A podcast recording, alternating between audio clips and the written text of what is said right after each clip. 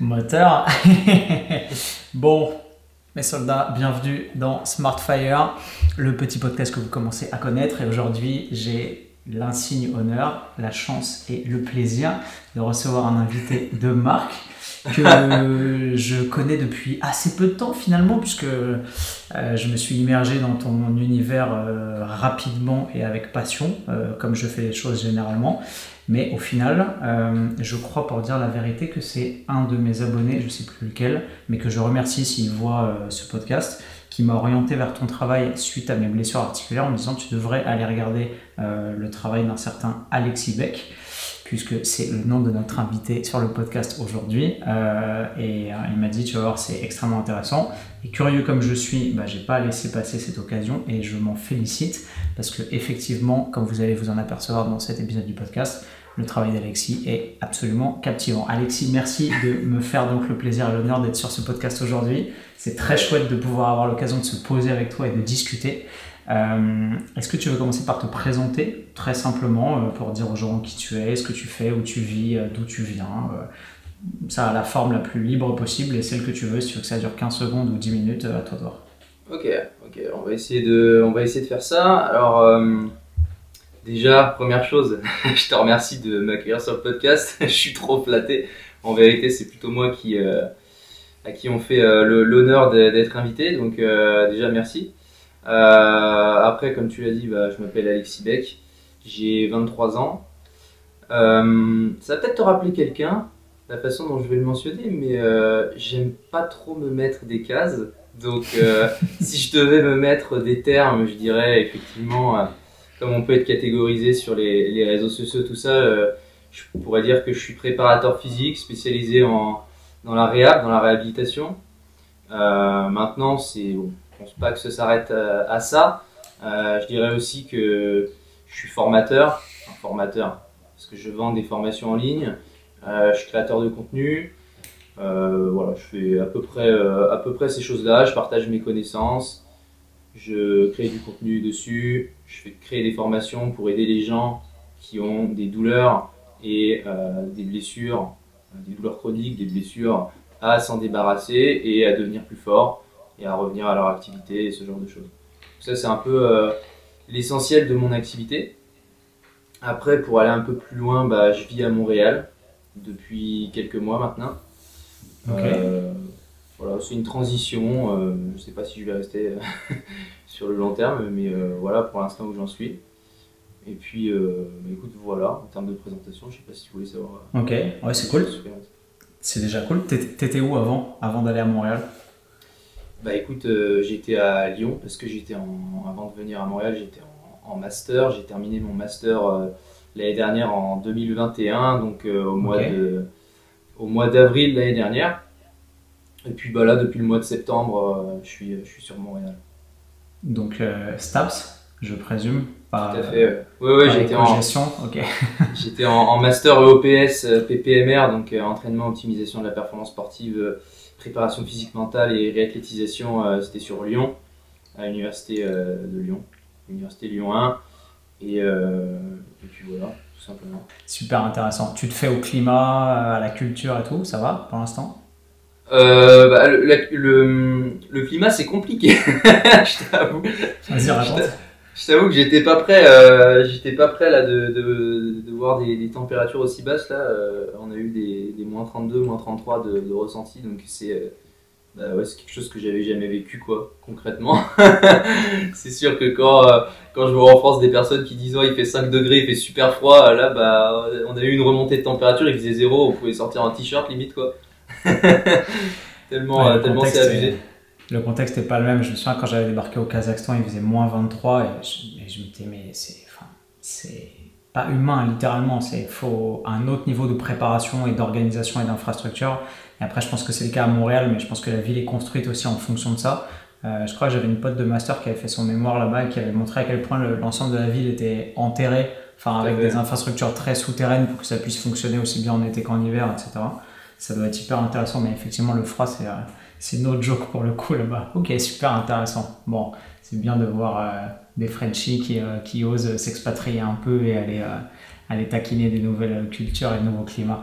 Alexis est là sur le podcast aujourd'hui, non pas pour parler météo, même si c'est super intéressant, mais surtout parce que je vais essayer de ne pas travestir l'apport de tes connaissances au domaine qu'on va investiguer, ni, ni la qualité de ton travail.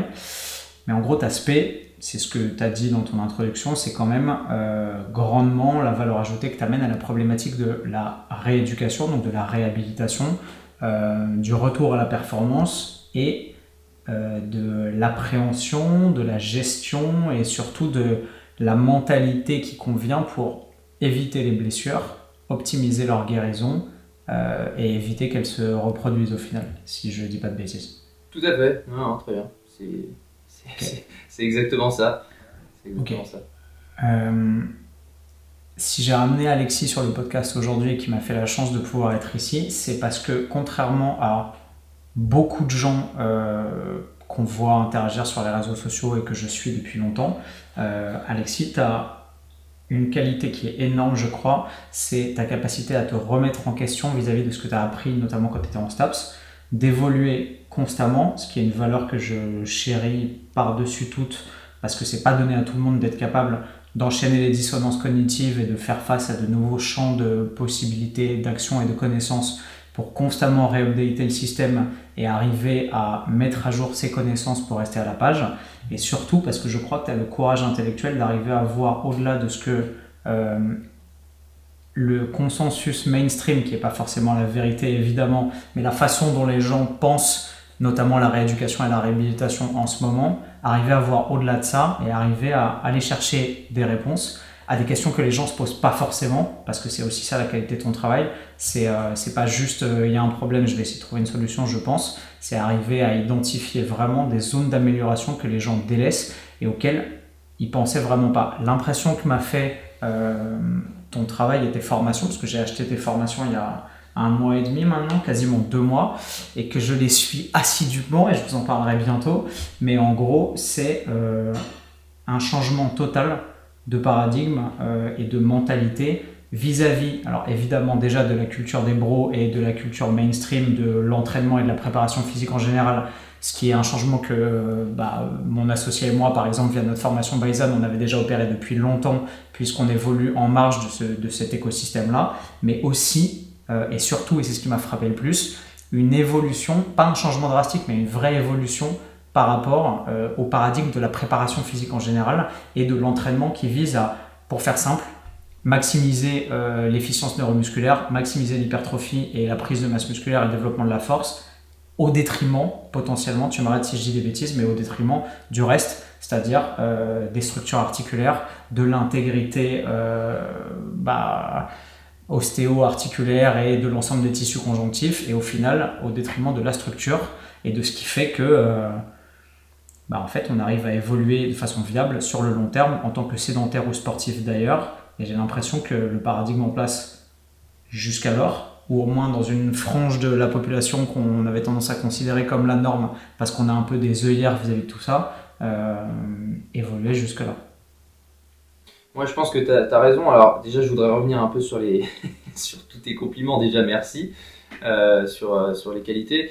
Après, euh, moi, je, voudrais nuancer, tu vois, parce que bon, je nuance souvent dans, ce que je fais. Euh, je pense que ces qualités-là, certes, peut-être que c'est des choses qui peuvent. Euh, c'est des choses effectivement où, j'essaie toujours de, me remettre en question. Maintenant, tu vois, le paradigme, le changement de paradigme et puis euh, la, vision, on va dire, de, l'entraînement et de la réhabilitation que j'ai aujourd'hui, moi, j'ai rien inventé. voilà, je vais pas faire le mec qui a tout révolutionné. Euh, je me suis beaucoup formé et après euh, j'essaie de, euh, d'adopter un petit peu les, un mélange des différentes visions que j'ai pu que j'ai pu obtenir pour créer mon j'allais dire mon propre système d'entraînement qui serait un petit peu hybride avec tout ce que j'ai pu apprendre. Mais voilà s'il y a bien quelque chose qui a qui a changé tout pour moi c'est les formations FRS Functional Range Systems tu vois avec FRC FRA puis plus récemment, j'ai été faire la formation à, Berkeley en Californie euh, pour, euh, pour, compléter tout ça. Mais c'est surtout ça qui a fait un changement total euh, de paradigme. Et, ouais, après, tu vois, souvent ce qui est marrant, c'est que sur les réseaux sociaux, alors peut-être que je me donne cette image un petit peu de mec arrogant, etc. Parce que je remets beaucoup de choses en question, je, dis, je parle beaucoup de mythes, je parle beaucoup de bullshit, etc. C'est voilà, ma personnalité hein, que j'assume totalement. Euh, mais ce qu'il faut pas oublier, c'est que je suis passé par là, tu vois. Donc, euh, c'est comme quand, euh, je peux, je sais pas, critiquer toutes les méthodes passives. Euh, juste faire des étirements, juste faire masser les ondes de choc, machin. Quand je parle des méthodes passives, que je critique ça. Euh, quand je parle, je sais pas, du foam rolling avec euh, les automassages, etc. Tu vois, je suis passé par tout ça. Quand je dis l'inutilité de plein d'exercices avec les mini-bandes élastiques, etc. C'est vrai que je critique beaucoup de choses. Il y en a que ça peut agacer parce que ils sont en train de passer à travers ces choses-là et, euh, et puis là, tu as quelqu'un random sur les réseaux qui commence à, à, remettre en question toute ta vie, tu vois. Mais euh, j'y suis passé, j'ai vu que c'était inefficace, je l'ai testé sur les autres et j'ai vu qu'il y avait mieux à faire. Et puis avec ce changement de paradigme qui a opéré à travers euh, les formations que j'ai pu passer, et puis ma propre pratique aussi, ma pratique personnelle parce que je pratique beaucoup et même si je le montre pas forcément. Ça, ça, ça c'est d'ailleurs c'est un autre sujet, mais euh, si tu montres pas tout ce que tu fais sur les réseaux sociaux, les, les, en termes pratiques, les gens croient que tu fais rien. C'est faux. Euh, hein ouais. euh, oui. on, va, en parler, mais c'est hyper intéressant, bien sûr. Enfin bref, mais euh, donc j'ai essayé toujours de d'appliquer euh, par essai erreur un petit peu ce que j'apprenais sur mes coachings.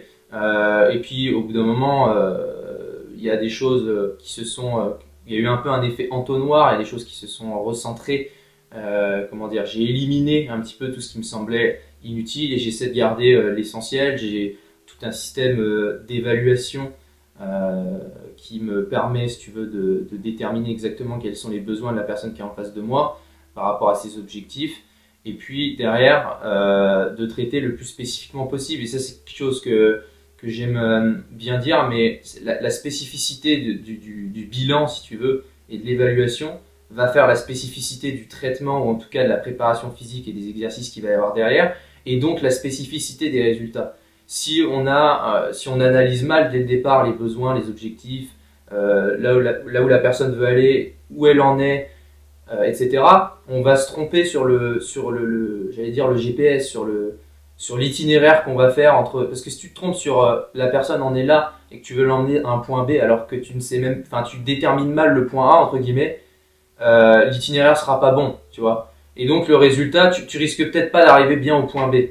Enfin bon, c'est très, euh, c'est très métaphorique ce que je dis, mais, euh, mais je pense que c'est hyper important de, de, de, bien évaluer les besoins et, euh, et, et pour ça, faut changer de paradigme parce que c'est vrai, comme tu dis, bon, la, la broscience ou, euh, ou euh, le, on va dire le mainstream de, préparation physique ou même de, de de, musculation en général, ce qu'on peut voir euh, pas mal sur les réseaux, enfin pour moi, c'est beaucoup de bullshit. Euh, et je pense que euh, fait trop, euh, on fait trop le focus sur le développement euh, purement musculaire. On a l'impression qu'il n'y a que les muscles qui sont capables de s'adapter. On a l'impression qu'il n'y a que les muscles qui sont capables d'atrophie ou d'hypertrophie, que rien d'autre ne compte. Ou alors à la rigueur, on va dans le, on va parler de neuromusculaire peut-être pour faire un peu plus intelligent euh, parce qu'on intègre le système nerveux. Mais, euh, mais derrière, je pense qu'on ne considère pas assez, euh, et ça c'est quelque chose que, je dis beaucoup, mais on ne considère pas assez, t'en parler un petit peu, l'échafaudage conjonctif qui, qui, permet justement l'expression de la force et tout le, le, soutien sur lequel, sur, le, sur lequel nos muscles s'appuient, notre système nerveux, etc. Je veux dire, il faut voir global, il faut être holistique et notre corps c'est un ensemble et on peut pas euh, on peut pas se permettre de, de dissocier euh, des systèmes euh, les, les, uns des autres et penser que tout ça va fonctionner comme ça en, en, ayant une approche très réductionniste.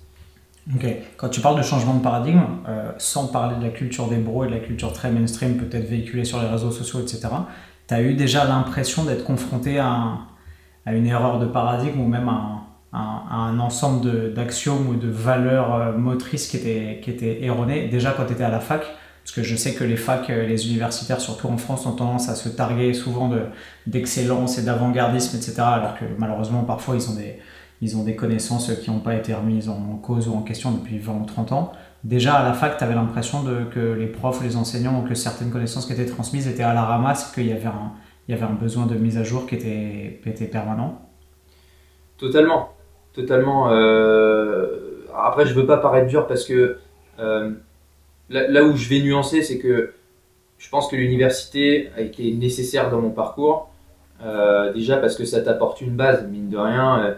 Euh, euh, même les, les, formations privées là, que j'ai pu passer, FRC, etc., il y a quand même des prérequis, tu vois. Il faut quand même des bases. Ouais, il, faut, il faut des bases sur la, voilà, la physiologie, biomécanique, anatomie, etc. Enfin, si t'as pas des bases, euh, après moi je me rends pas compte, je suis biaisé, tu vois, parce que ouais. ça fait quand même 5 ans que je suis à fond là-dedans euh, euh, et que je, je, bosse comme un dingue dessus, donc je me rends pas bien compte en fait des, des prérequis qu'il faut avoir parce que faut déjà pouvoir se mettre à la place des gens qui sont pas du tout du domaine, etc.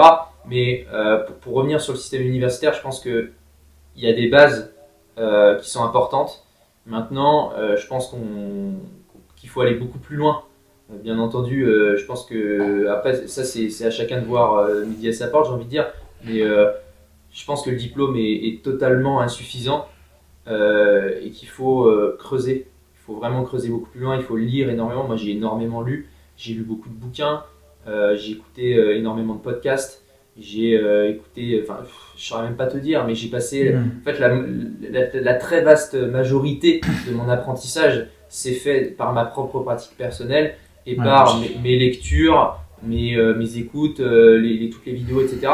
Et je dirais même que le, le, le prérequis, euh, c'est d'être de, de, bon en anglais, parce que la majorité des bonnes informations sont pas en francophonie. Alors c'est de mieux en mieux parce que il y a de plus en plus de voilà de, de, très bons coachs, euh, kinés, de, préparateurs physiques, bref, qui, commandent, qui partagent leurs pratiques et leur contenu. On a des très bons, euh, même en France, mais ces gens-là ont été euh, à l'international pour pour évoluer. Donc pour répondre à ta question, je pense que je pense que ouais, à la fac, on est à la ramasse. moi, je veux dire, si, moi, j'en connais qui, qui, qui ont peut-être pas fait beaucoup plus euh, que, que, les enseignements qu'il y avait euh, en master ou en licence. Mmh. Euh, et je pense que si je m'étais arrêté à ça, je serais totalement à la ramasse aujourd'hui. Totalement. Un an, un, an, après. ah ouais, ouais, non mais c'est... Je veux dire, si, si, tu te limites aux, aux, aux unités d'enseignement qu'on qu te donne à la fac, c'est pour moi le niveau est trop bas. Et puis d'ailleurs euh, j'avais tendance à souvent à me, à me clasher peut-être un peu avec certains profs et mon master parce que j'étais totalement à l'opposé de ce qu'ils pouvaient dire. Enfin je veux dire t'entends des t'entends des bullshit même en master c'est n'importe quoi. Et tous les jours on m'envoie euh, euh, tous les jours on m'envoie des, des, ouais. des, photos ou des vidéos même sur des DU ou même en école de kiné ou ou en master STAPS en, en, optimisation de la performance et des prépas physiques où on me met, euh, où le prof leur apprend à faire, à faire du Bosu, des surfaces instables, etc. Enfin, bon, ça, pour en reparler, mais euh, euh, je, je, pense que je pense qu'on est à la ramasse et qu'on se trompe de, de, focus. Et il y a plein de choses qui sont pas, euh, il y a plein de choses qu'on qu ne nous apprend pas et qui me semblent essentielles.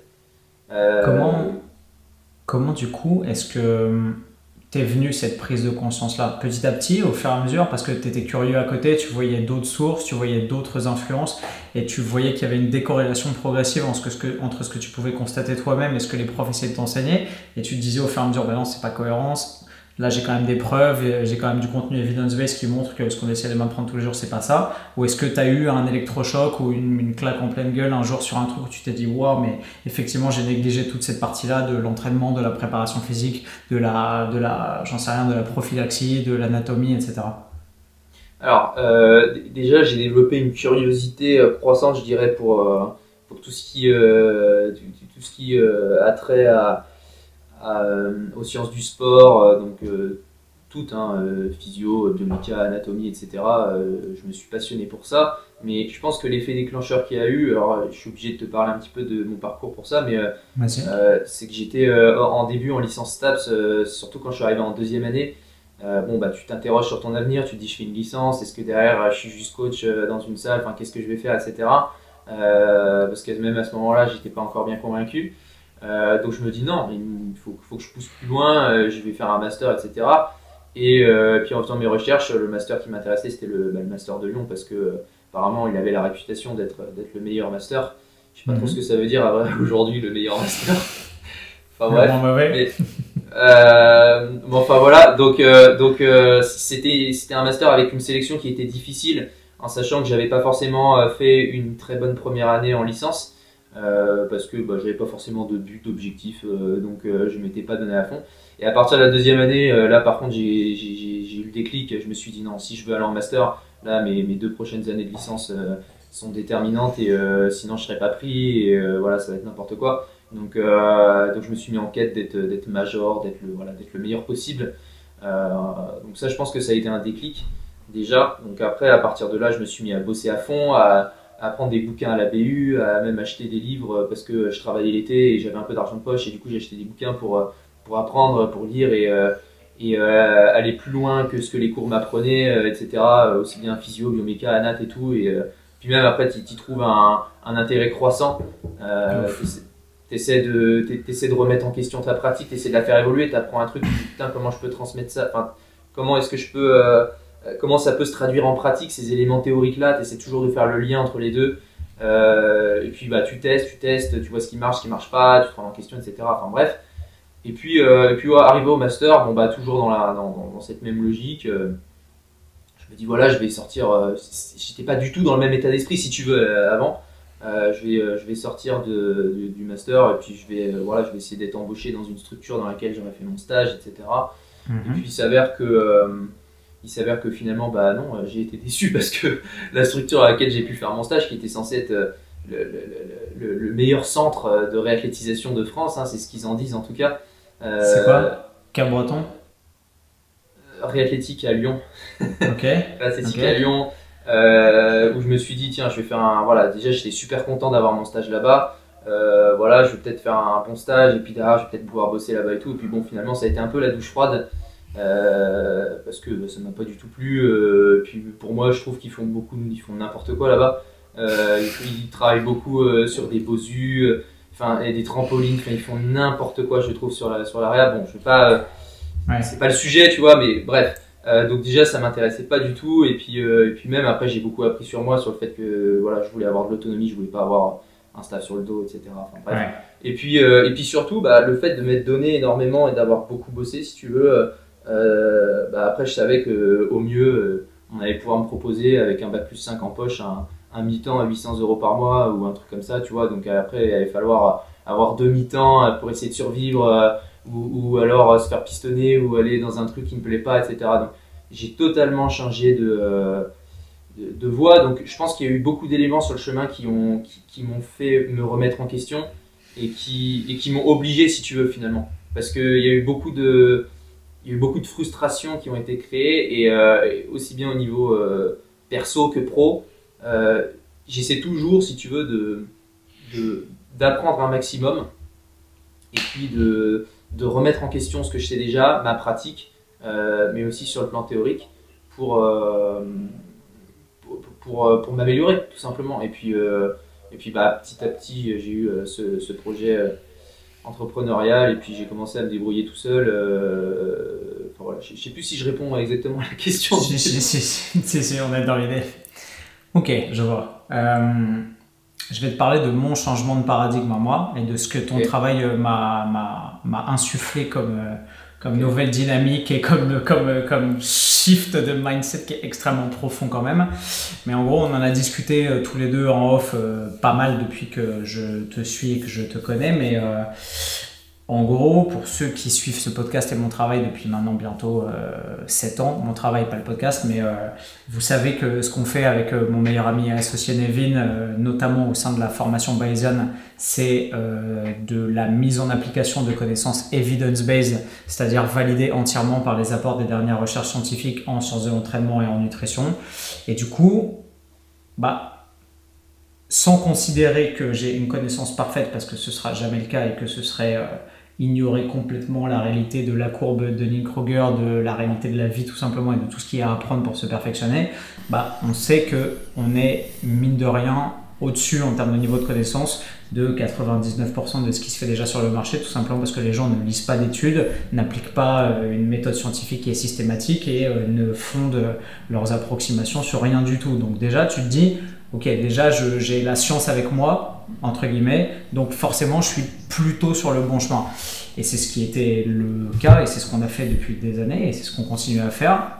Sauf que euh, mon tempérament, je pense, et mon ego, euh, à la différence de ceux de mon associé, font que j'ai, je pense, un peu creusé ma tombe et refusé de voir la réalité en face sur la réalité de la réathlétisation et de l'intégrité physique. Et là où lui, en fait, on a des parcours un peu différents.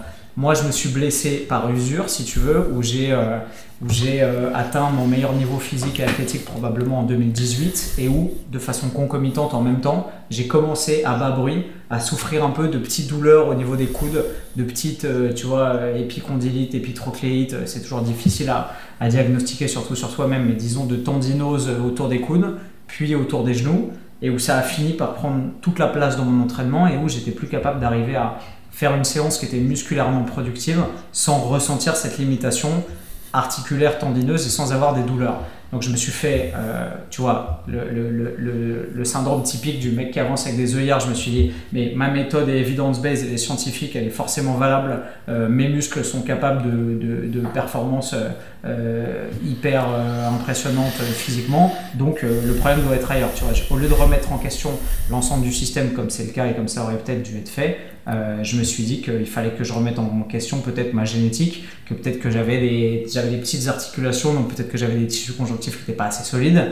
Peut-être que euh, j'ai, je sais pas, que j'avais euh, que j'avais un problème. Tu vois, j'ai cherché même en 2019 du côté de des maladies infectieuses. J'avais passé énormément de temps en Asie. Je me suis peut-être j'avais chopé, euh, j'en sais rien, la dingue, la maladie de Lyme, le chikungunya, un truc vraiment où vraiment j'avais tout fait bien, mais c'était pas de ma faute et j'avais chopé un virus qui faisait que mes articulations partaient progressivement en couille. Tu vois, je me suis fait diagnostiquer un gène HLA-B27. J'ai regardé autour de moi les amis qui avaient des expressions géniques ou épigénétiques de certaines maladies limites, euh, orphelines, etc. Et j'étais complètement dans le dans le bah, dans l'incompréhension.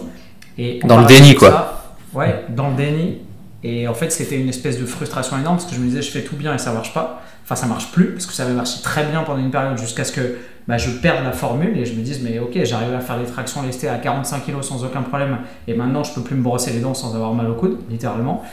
Et en parallèle, mon meilleur ami associé, lui, euh, allait super bien, il progressait super régulièrement, jusqu'à ce que le pauvre, malheureusement, un jour où on saute en parachute ensemble, euh, une, une, malfaçon de l'ouverture de son parachute euh, liée à un petit problème pendant la chute libre. Son parachute s'est pas ouvert, il a, fait une, il a fait une ouverture de secours qu'on appelle une procédure de libération ou une libé dans le jargon.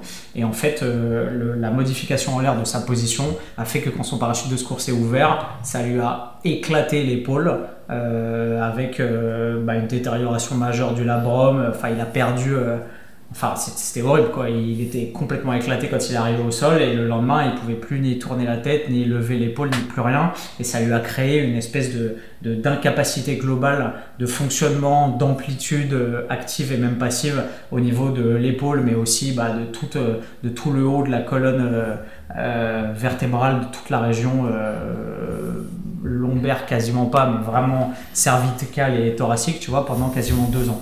Et du coup, lui s'est remis entièrement en question plutôt que de se taper la tête dans son mur en se disant mais mes performances sont importantes, il faut que je continue à, performer sur les tractions, sur le deadlift, sur le squat, etc. Continuer à faire du muscle, etc. Il s'est dit je peux littéralement plus rien faire, donc comment est-ce que je peux me reconstruire de la façon la plus intelligente possible en, bah, en préservant mon intégrité physique et en reconsolidant ce que je suis capable de reconsolider en le faisant intelligemment. Et je pense que du coup, on a abordé le problème différemment, alors que ça s'est passé quasiment en même temps. Et lui, depuis 4 ans, bah, il a su aller chercher à gauche à droite des influences, aller chercher euh, euh, le travail de mecs comme euh, Eric Cresset, je ne sais pas si tu vois qui c'est, qui est un qui est un spécialiste, en tout cas euh, mec relativement compétent sur les problématiques de réathlétisation et de réhabilitation de l'épaule, etc. Bref, il est allé à la, à la, à la chasse et à la pêche aux informations dans des domaines qu'on maîtrisait pas forcément parce que c'était pas notre spécialité, parce que nous, les sportifs qu'on développe et qu'on entraîne ou à qui on enseigne, bah, ils sont pas censés se blesser parce que c'était un peu le paradigme qu'on a, même si on a évidemment euh, un chapitre sur euh, la prévention et la gestion des blessures, euh, tu vois, où on est déjà un cran en avant sur ce que la plupart des kinés apprennent à l'école et de ce que 90% des gens apprennent euh, en école de BBGF dans les crêpes, etc. Et moi, j'en suis resté un peu sur cette formule magique qui était je sais comment m'entraîner pour développer un physique et des performances optimales. Il faut juste que j'arrive à revenir à ce point zéro où mes articulations ne sont plus un problème, où je peux réinitialiser le processus et remettre en route le système. Et en fait, en tombant sur ton travail, Alexis, je me suis rendu compte que probablement j'avais négligé depuis le début euh, de mettre mon ego de côté et de me rendre compte qu'en fait, même si certes mon système est opératoire, il est efficace pour pouvoir développer euh, bah, des athlètes optimaux avec, euh, avec, enfin tu vois, avec une gestion du volume, de la fréquence, de l'intensité qui sont, qui sont bien plus fines et bien plus efficaces que ce qui se fait dans tous les manuels que j'ai pu lire jusque-là, même en BBGEPS, etc. Et ben, il manquait une partie qui est extrêmement enrichissante qu'apporte ton travail, qui est la considération du fait que tu peux développer ton tissu musculaire et ton potentiel neuromusculaire autant que tu veux, à partir du moment où tu vas pas prendre soin de développer de façon vraiment équivalente bah, l'architecture euh, conjonctive de l'ensemble de ton corps, tes capsules articulaires, tes articulations, tes tendons, tes ligaments, à la limite l'ensemble de tes fascias, etc. Bah, en fait, forcément, tu vas aller dans le mur parce que bah, la vie et la nature vont se charger de ton cas et qu'au bout d'un moment, la faiblesse relative de l'ensemble de ces structures qui sont pourtant capitales va te rattraper et gréver complètement ta progression parce qu'il y a un moment, il y aura une telle décorrélation que tu auras beau avoir des capacités musculaires euh, quasiment infinies parce que moi, tu vois, dans, toutes mes années d'entraînement, j'ai jamais eu l'impression d'être limité par mon potentiel musculaire. Mais par contre, le facteur euh, articulaire ou ostéo-articulaire est toujours le facteur limitant et c'est toujours là-dessus que je suis arrivé à buter. Et en fait, je pensais que j'étais unique dans ce problème et que j'avais pas de chance et que peut-être ma génétique me jouait des tours. Et en fait, je me rends compte en suivant ton travail que c'est non seulement monnaie courante, mais c'est surtout que c'est le schéma classique, tout simplement parce que le paradigme actuel de se concentrer, comme tu l'as dit au début de notre podcast, sur le développement de la force, de l'hypertrophie et de la capacité musculaire se fait toujours quasiment au détriment de ce qui est en fait le plus important pour la longévité et l'intégrité physique, qui est bah, la santé euh, des tissus conjonctifs et des articulations. Tout à fait, tout à fait. Mais euh, je sais pas trop euh, comment commencer à répondre à tout ça parce que tu as dit énormément de choses. Déjà, je suis, je suis vraiment désolé pour ton collègue qui, à qui c'est arrivé ce, ce, genre de choses, mais j'espère que bah, du coup il s'en est remis quand même maintenant. Mais euh, bah en, fait, en, euh, fait, en fait, ce qui est dingue, c'est qu'il a accepté tu vois, de mettre son ego de côté et de faire euh, peut-être trois pas en arrière pour pouvoir faire un pas en avant. Ça a été extrêmement laborieux au début. Et maintenant, alors il y a aussi une, prise de conscience sur le fait que, tu vois, à cause de la pression des réseaux, moi j'ai passé beaucoup de temps en déficit calorique pour euh, peut-être être sec, afficher une plastique où j'étais athlétique, parce qu'on sait que tu as plus de traction sur les réseaux sociaux, que tu es plus convaincant quand tu peux incarner physiquement ton message, que tu vends mieux aussi, il n'y a, a, pas à se mentir, tu vois. Et du coup, je suis resté sec longtemps pendant des années et lui a accepté de voir les choses un peu différemment, de créer un petit surplus calorique, de faire une prise de masse très progressive sur le long terme pour remettre son corps hormonalement dans une position qui quand même, on va pas se mentir, plus favorable à une intégrité physique sur le long terme plutôt qu'à encourager potentiellement bah, les déficits en tout genre et peut-être une baisse de la production d'hormones anabolisantes, de l'hormone de croissance, etc.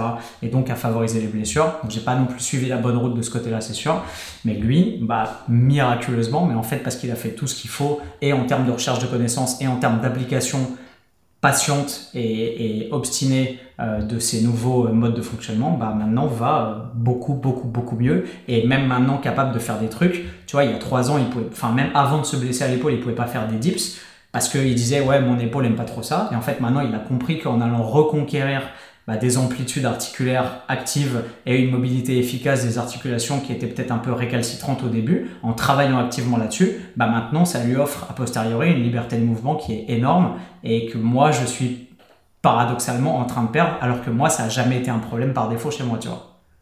Absolument, mais, mais tu vois, je pense que le, gros problème qu'il y a dans l'industrie, c'est que euh, notre focus notre perspective est, totalement du côté, si tu veux, euh, de, tout ce qui va être externe. Tu vois, justement, là, tu me parles de, tu me parles de déficit calorique, tu me parles de composition corporelle, tu me parles de, euh, de tout un tas de mouvements euh, que, que, que, l'on peut, sur lesquels on peut s'entraîner, de, des deadlifts, des, squats, etc. Tout ça, c'est c'est des choses que je peux reprendre du, docteur André Ospina, que j'admire beaucoup, euh, avec qui euh, j'ai fait les formations. Mais tout ça, en fait, ce ne sont que des, des, mots, ce sont des inventions, tu vois. C'est des choses que je répète beaucoup, ça te fait sourire parce que c'est des trucs. j'ai l'impression que je dis tout le temps la même chose, tu vois, dans mes contenus, tu vois, mais d'une façon différente à chaque fois. C'est important, ouais. Tout ça, ce ne sont que des mots. Euh, c'est des mots qu'on a mis sur des mouvements bien prédéterminés euh, et, sur lesquels on cherche à s'améliorer. Mais du coup, le focus, il est tout le temps externe. On cherche toujours à devenir meilleur sur un mouvement bien précis et on ne s'intéresse pas du tout en interne aux composants euh, du mouvement, tu vois, et la fonction même des tissus. Parce que quand tu me parles d'un dips, euh, il a mal quand il fait des dips. Mais le dips, en fait, finalement, euh, c'est une flexion de coude et une extension maximale d'épaule. Tu vois, tu vas chercher l'épaule derrière. Euh, et il y en a plein qui disent Ah, je, je peux pas faire des dips, ça me fait mal à l'épaule. Ben, pourquoi? Parce que tu n'as pas d'extension de l'épaule. Il faut toujours en revenir en termes de fonction tissulaire, en termes de fonction articulaire. Tu as gléno-humérale, donc qui est l'articulation qui relie euh, ton humérus à, ton omoplate, donc l'os de ton bras à ton omoplate. cette articulation-là, est-ce que tu es capable, est-ce que tu as les prérequis d'un point de vue interne pour pouvoir euh, faire le mouvement en externe. Sinon, bah, c'est simple, tu peux pas. Ou alors, le problème, c'est que tu vois, si, tu prends l'épaule de la majorité des gens et que tu fais une extension dessus, ils n'ont pas l'extension pour faire un dips. Donc derrière, tu fais quoi? Tu vas, tu vas faire ton dips en allant forcer dans une amplitude que tu n'as même pas d'un point de vue actif en articulaire. Donc à la rigueur, au mieux, c'est passif. Et, et parfois, c'est même c'est même pas passif parce que tu vas avoir tellement de restrictions, soit au niveau de la capsule, soit dans les tissus conjonctifs euh, qui, euh, qui, découlent de la capsule et, euh, qui vont justement enchevêtrer un petit peu tous tes muscles, etc. Bref, tu peux avoir des limitations à plusieurs endroits au niveau conjonctif. Mais, mais voilà, ça c'est des choses qui sont hyper importantes parce que si on n'a pas les prérequis pour faire nos mouvements, voilà. Et, et quand tu prends, je sais pas, le squat ou le deadlift, si la seule chose que tu fais avec tes hanches, ou avec, enfin, avec tes membres inférieurs ou ton corps d'une façon générale, c'est de faire des squats et des deadlifts, ton corps se remodèle autour de ce que tu fais, tu vois. Ton corps, il, va se remodeler pour être meilleur sur... Euh, tu vois, tes hanches, elles vont devenir meilleures pour faire du squat ou pour faire du deadlift, mais tous, ce, toutes les, actions articulaires que tu ne vas pas utiliser en dehors de ces, de ces mouvements-là, tu vas les perdre. C'est-à-dire que ta hanche, si elle est capable de faire euh, flexion, extension, euh, rotation interne, externe, adduction, abduction, bah, tu vas, tes hanches, tu vas les recruter, euh, enfin, tu vas aller explorer euh, dans l'espace certaines amplitudes, certaines positions au niveau de tes hanches, mais toutes les autres positions, toutes les autres amplitudes, tous les autres degrés de liberté euh, qui sont permis par ton articulation ne sont jamais explorés. Et s'ils ne sont jamais explorés, bah, qu'est-ce qui se passe? On a une atrophie euh, de tous les tissus qui ne sont jamais utilisés. On a une atrophie des mécanorécepteurs. Euh, que, parce que euh, si je te demande, tu sais, tu, quand tu fais une rotation articulaire contrôlée, de, par exemple de la hanche, là, un CARS, si tu vas chercher ta, hanche en flexion avec la jambe relevée, le, genou au buste au maximum, et puis que tu ouvres la hanche sur le côté en, abduction, si, tu vas jamais chercher cette position-là, ton corps n'a aucune expérience dans cette position-là, donc tu finis par perdre ce que tu n'as pas. Donc finalement, ce qui se passe, le, gros problème qu'il y a avec l'entraînement externe, et qui, est le paradigme principal de, la préparation physique de, de, tout le monde, en fait, de 100% des gens, sauf ceux qui, justement... Euh, c'est très dur parce que ça demande... La, première étape, je pense, c'est la, capacité à changer totalement de paradigme et à tout remettre en question. Même le terme, même le terme, tu vois, genre, j'ai testé un peu le vocable. quand tu dis entraînement externe, les gens disent bah, oui. L'entraînement, enfin, c'est quoi l'interne? C'est euh, du tai chi, tu vois, genre de la méditation, tu vois ce que je veux dire? Genre, déjà, déjà la notion qu'il peut y avoir un environnement externe sur lequel tu vas appliquer de la force et que tu peux influer grâce à l'utilisation de signaux ou de méthodes spécifiques, des adaptations spécifiques sur des tissus internes, sans bouger quoi que ce soit autour de toi ou sans avoir recours à, à des artefacts externes, déjà, pour les gens, c'est waouh, tu vois. Et moi, c'est un truc dont j'avais déjà conscience, mais que je négligeais probablement par ego, parce que je pense que la deuxième étape, une fois que tu l'as accepté, c'est de se dire, ok, enfin, tu vois, littéralement, ça me fait pas plaisir, je le fais parce que parce que euh, je suis bien plus reconnaissant de la qualité de ton travail de tes apports plutôt que de, de, de ce que m'apporte mon ego. Mais littéralement, ça fait un mois et demi que j'ai totalement arrêté la musculation, en tout cas à des fins d'hypertrophie et de développement de la force et de ma masse musculaire et de mon apparence physique probablement, et que les gens du gym dans lequel je vais me voient, me tordent de douleur dans tous les sens en me faisant euh, des clés de cheville, euh, des clés de genoux, euh, des clés d'épaule tout seul.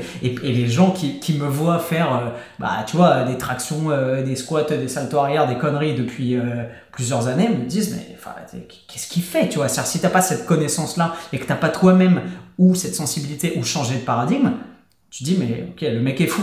Au début, tu le vois, tu dis, oh, il s'étire. Puis là, tu le vois faire des grimaces dans tous les sons, c'est forcé comme un début. tu dis, oh là là, ah, ok, le mec est déséquilibré mentalement, tu vois, clairement.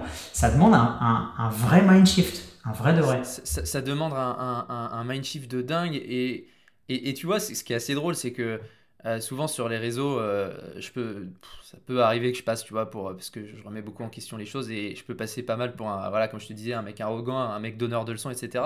Mais ce que T'es jeune. les gens, ce que, T'es jeune oui, aussi. Oui, je suis, oui, voilà, je suis jeune, donc si tu veux le, voilà, il y, a aussi ça. Mais si tu veux le, ce que les gens se rendent pas compte, c'est que euh, moi aussi j'étais dans ce paradigme. Moi aussi j'étais, je m'entraînais totalement différemment. Et quand tu apprends ces choses-là, déjà tu peux pas rester insensible et en plus, oui, je, suis passé par là en mode, mais je fais quoi maintenant Je fais quoi? Parce que quand tu commences à apprendre ces choses-là, tu te dis, mais en fait, euh, tout ce que je fais, c'est pas que c'est mauvais, tu vois, c'est pas que c'était nul, etc. Il faut pas euh, en arriver là, il faut concilier les choses, et je pense qu'il faut nuancer. Mais je pense qu'il y a bien mieux à faire et que euh, il, faut, il faut réorienter les choses.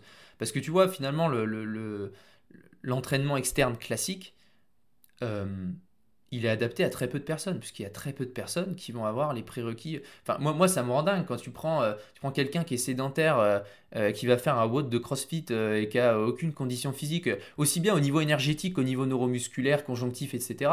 je veux dire, imagine la personne qui est sédentaire, qui se pointe à un WOD de CrossFit, elle arrive à, à, faire un truc où le cœur va être à 100%, alors que peut-être qu'il y a des dépositions graisseuses dans le cœur, qu'il y a euh, euh, du, du, tissu conjonctif et cicatriciel euh, dans le cœur qui limite ses, capacités à pomper du sang, etc. Enfin bref, tu vois, tu as, plein de, restrictions déjà même au niveau purement énergétique et même en dehors sur, sur tous les tissus conjonctifs, pas du tout les, les, les prérequis articulaires. Et derrière, tu vas demander à la personne de faire des mouvements qui sont hyper exigeants. Alors, je m'arrête, je veux pas. Ça n'a rien contre le crossfit, c'est, tout est comme ça. Tous les sports sont comme ça. Tu, tu, vois, moi, moi ça m'étonne pas euh, quand je reprends, je, repense à la fac, quand, quand j'avais. Euh, même à la fac, on avait athlétisme et t'en as qui étaient. Euh, qu'on faisait du sprint, tu vois. Genre, t'arrives, première séance sprint, t'en as plein, ils s'arrachent les ischios et le prof comprend pas, il sait pas quoi faire. alors que c'est juste évident, c'est juste que les mecs ont des hanches. Enfin, surtout si c'est des. Enfin, il y a pas mal de footballeurs, mais voilà, il y en avait plein même à la fac, genre qui ont des hanches hyper raides, qui, qui, ont des ischios du coup qui sont extrêmement mis en tension euh, parce que euh, forcément si tu as une capsule articulaire de la hanche qui est très restreinte, il faut bien que ce soit les tissus autour qui, euh, qui prennent les contraintes que la hanche ne peut pas prendre puisque tu ne peux pas bouger ou tu ne peux pas bouger. et donc les ischios sont, sont, sont, extrêmement contraints et, et tu, tu, es très faible dans les fins d'amplitude et puis quand tu mets à courir à très haute vitesse, etc. Bon, bah, la lésion aux ischio-jambiers n'a rien d'étonnant. Et toutes les blessures s'expliquent un peu de cette façon-là, c'est-à-dire entre un, entre un, si tu veux, vis-à-vis d'un déséquilibre entre euh, la demande, les contraintes, et puis la, capacité euh, de, tes tissus et de ton corps. Ce qui est dingue, ce qui est dingue, c'est que dans, dans ce que tu as dit, tu vois, je suis désolé, je te coupe, mais parce que ça parle trop fort en moi. Quand tu as dit, tu vois, genre, tu, tu, tu mets ton épaule en extension, bah, avec la flexion de ton coude, le dip, tu peux pas le faire, tu vois. Et à chaque fois qu'on m'a dit ça dans ma vie, je me suis dit, ah ouais, je, peux pas le faire. Ok, on va voir. Parce que je sais que musculairement, je suis capable, que j'ai un mental de, de, débile et que si je me dis, je peux faire quelque chose, je peux faire quelque chose, tu vois. Mais en fait, en fait, je pense que le terme de pouvoir, il est, il est, en français, il est horrible parce que si je, si je, si j'investis mon mental sur une tâche que j'ai envie de réaliser, je vais y arriver. Enfin, j'ai rarement été en échec dans ma vie, peut-être une fois, mais après j'ai redoublé d'efforts et j'ai trouvé d'autres façons et je suis arrivé à passer par-dessus les obstacles, etc. Et du coup, cette obstination et cette espèce de d'abnégation constante fait que quand j'entends tu peux pas faire un truc, bah le, premier réflexe que j'ai, c'est de prouver à la personne qui m'a dit ça ou à l'état de fait ou au poste ou à l'article scientifique que j'ai lu que c'est pas le cas et que je vais être en, mesure ou en capacité d'une façon ou d'une autre d'y arriver. Mais ce que tu dis qui est, qui est extrêmement puissant, c'est que bah, c'est pas une question de volonté, c'est pas même pas une question vraiment de travail. Si on continue à suivre le paradigme établi, c'est vraiment une question de capacité et de prérequis. Et en fait, comme, enfin, je sais pas, c'est peut-être parce que mon ego a parlé trop fort très certainement depuis des années et que maintenant que j'accepte de le dissoudre et de le mettre de côté, je vois la réalité en face. Mais à chaque fois que je me suis dit ça, je me suis dit, bah attends, euh, je suis jeune, je suis athlétique, euh, je suis sportif, je l'ai toujours été. Euh, si moi je peux pas le faire, qui peut le faire? Tu vois ce que je veux dire? Donc, bah oui, je peux faire des dips, donc oui, je peux faire de l'OHP, donc oui, je peux faire des tractions lestées. Enfin, normal. Si, si moi je peux pas, en fait, personne ne peut. Et tu regardes autour de toi, tu vois des gens dans les salles qui le font, donc tu dis, bon, bah c'est juste que je queen un peu et je, je m'écoute un petit peu trop, et en fait, je peux, et puis voilà, il faut juste que je redouble d'efforts et ça va passer. No, pain, no gain. Ouais, un petit peu, un petit peu. Même si j'ai jamais été pour cette, pour cette mentalité-là. Mais en fait, tu te rends compte que le mot prérequis, moi, dans mon expérience personnelle, c'est un mot que j'ai tellement négligé par le passé parce que tu testes, tu dis bon bah je fais un dips, ok, j'y arrive, tu vois, genre j'arrive à faire un stand, bon bah c'est bon, ça passe. Et en fait, mais on a de la chance, on a de la chance. je t'assure qu'on a de la chance parce que les, les gens, parce que ça c'est souvent quelque chose qu'on peut nous répondre, c'est oui mais attends mais les athlètes euh, qui, à haut niveau dans tel sport etc ils ont pas fait ton travail de mobilité FRC machin, mais ces mecs ont eu de la chance parce qu'ils avaient déjà les prérequis à la base. Moi quand j'étais jeune, que j'avais, euh, enfin je suis toujours jeune hein, mais euh, voilà quand j'avais 15 ans et que je me mets à faire des dips lestés et que je monte à, plus 60 kg de laisse etc bon maintenant je le fais plus, mais juste j'avais des gléno-humérales qui étaient en très bonne santé, etc. Euh, je faisais des muscle-up parce que je faisais un peu de, enfin, je faisais pas mal de street workout avant et je faisais des planches, etc., du front lever et tout. J'ai jamais eu à me poser ces questions, j'avais absolument euh, aucune connaissance par rapport à aujourd'hui. Euh, mais on avait les prérequis, on se rendait pas compte. Mais quand tu fais une planche, les planches c'est bien pire que les handstands parce que déjà il faut avoir les prérequis sur les poignets pour les handstands parce que tu vois, regarde, un truc con. Je te montre. mais... un, truc con, mais tu, demandes à quelqu'un de faire un handstand. Tu, tu lui demandes, alors avant de faire un handstand, tu lui demandes euh, montre-moi ton extension de poignet. Donc la personne, son extension de poignet, a fait ça. A fait ça. Ah, problème. 45 degrés. Et donc, on va demander quoi? On va demander à la personne d'aller mettre l'entièreté du poids de corps à, une amplitude que tu es incapable d'aller, tu vois. C'est vrai. Déjà activement. Donc, en fait, le, si tu veux, l'équation là entre la contrainte et la demande euh, la contrainte et la, capacité, elle est totalement, euh, totalement déséquilibrée parce que tu vas, tu vas mettre une contrainte énorme sur des tissus qui n'ont aucune capacité. Déjà, tu n'es même pas activement, tu n'arrives pas à aller plus que ça. Peut-être que passivement, tu arriveras à aller au bout et à ce moment-là, tu as un gros écart entre le passif et l'actif. Ou alors, tu, tu seras limité aussi là. Puis alors, tu vas forcer sur du passif que tu n'as même pas, etc. C'est n'importe quoi. Regarde, le type, c'est pareil. Tu demandes à quelqu'un son extension d'épaule, elle te fait ça. si la personne a ça d'extension d'épaule, comment tu veux qu'elle aille là-haut Enfin, ça n'a pas de sens. Au mieux, la personne va essayer de compenser en faisant du coup une abduction, en emmenant le bras sur le côté, etc. Mais elle pourra pas parce que bah, les barres sont fixes sur des dips, etc. Donc, si tu n'as pas les prérequis, tu vas droit dans le mur. Et je pense qu'il y a plein de gens qui, euh, qui ont de la chance, tout simplement parce qu'ils font les choses en ayant les prérequis. Euh, et que euh, qu'ils ont ils ont pas forcément de problème. Ou alors c'est quelque chose les problèmes viennent plus tard. Euh, parce que tu vois si, si tu as les prérequis sur le moment c'est bien. Mais comme je te disais tout à l'heure quand tu pratiques uniquement des mouvements externes ton corps en fait ton corps ce qu'il faut bien comprendre c'est que la, la, seule chose qui, qui est important pour le corps c'est la conservation de l'énergie il, a, le corps, il n'a pas envie de s'adapter, il n'a pas envie de faire de, créer des adaptations tissulaires, etc. S'il peut ne rien foutre, il fera rien. Et, c'est pour ça d'ailleurs, bah, quand tu fais rien, que tu es alité ou que tu es sédentaire, euh, tu as, une atrophie de tous tes tissus et que tu perds, parce que ton corps, il cherche à conserver l'énergie, et donc les tissus qui servent à rien, il s'en débarrasse, tout simplement parce que bah, ça, consommera moins d'énergie. Euh, et, donc, euh, et, donc ton corps, même quand tu fais un entraînement externe, tu dis ouais je suis super athlétique, c'est bon, j'ai un bon cardio, je fais, tant de, je fais tant de minutes sur le 10 km, ou je sais pas, peu importe la performance externe que tu, peux me, que tu peux me donner, ton corps va se remodeler autour de ces mouvements, ces patterns externes-là, et tout ce, tout ce que tu ne fais pas avec tes, tes, filtres du mouvement, comme j'aime bien dire, ou tes, euh, composants du mouvement qui vont être euh, tes articulations, tes tissus conjonctifs, etc., toutes les amplitudes que tu ne vas pas explorer, euh, etc., eh bien, tu vas perdre dessus. Tu vas perdre dessus et, au bout d'un moment, les problèmes arrivent parce que ce qui se passe quand on s'entraîne, c'est que, bon, au début, de toute façon, quand tu es débutant, si tu as les prérequis et machin, quand tu es débutant, tout marche sur toi. Je veux dire, tu fais de l'hypertrophie, tu fais de la force, tout va fonctionner sur un débutant. Et d'ailleurs, souvent, c'est ce qui m'énerve avec les études sur l'hypertrophie à Force Mac, c'est que c'est qu'avec des débutants, donc c'est pas intéressant, tu vois. Euh, les Bien résultats sont, sont pas intéressants sur des débutants, surtout si tu travailles avec des gens qui ont, qui ont de l'expérience. Mais quand tu commences à avoir de l'expérience, dans, dans, dans l'entraînement, au bout d'un moment, tu t'atteins un plateau, une stagnation. Donc après, tu vas essayer de jouer sur la charge d'entraînement, tu vas peut-être augmenter le volume. Puis tu te rends compte qu'en augmentant le volume euh, euh, ou l'intensité, euh, et que tu, même si tu as beau faire des cycles qui paraissent hyper bien planifiés et tout, tu commences à avoir des douleurs qui émergent et tu comprends pas. Tu comprends pas, sauf que ton corps, au bout d'un moment, avec toute cette expérience, parce que ça fait des années que tu fais des squats et des deadlifts, ces mots là qu'on met sur les mouvements, euh, qu'on fait d'une façon très euh, prédéterminée. Tu sais, il faut, il faut absolument, il faut, il faut pousser les genoux sur l'extérieur, il faut pas arrondir le bas du dos, il faut, euh, il y en a même qui disent, il faut pas dépasser les, les, euh, les orteils avec les genoux. Enfin bref, euh, le fait de, et puis surtout ne pas trop écarter les, les, les, pointes de pied vers l'extérieur, etc. Enfin bref.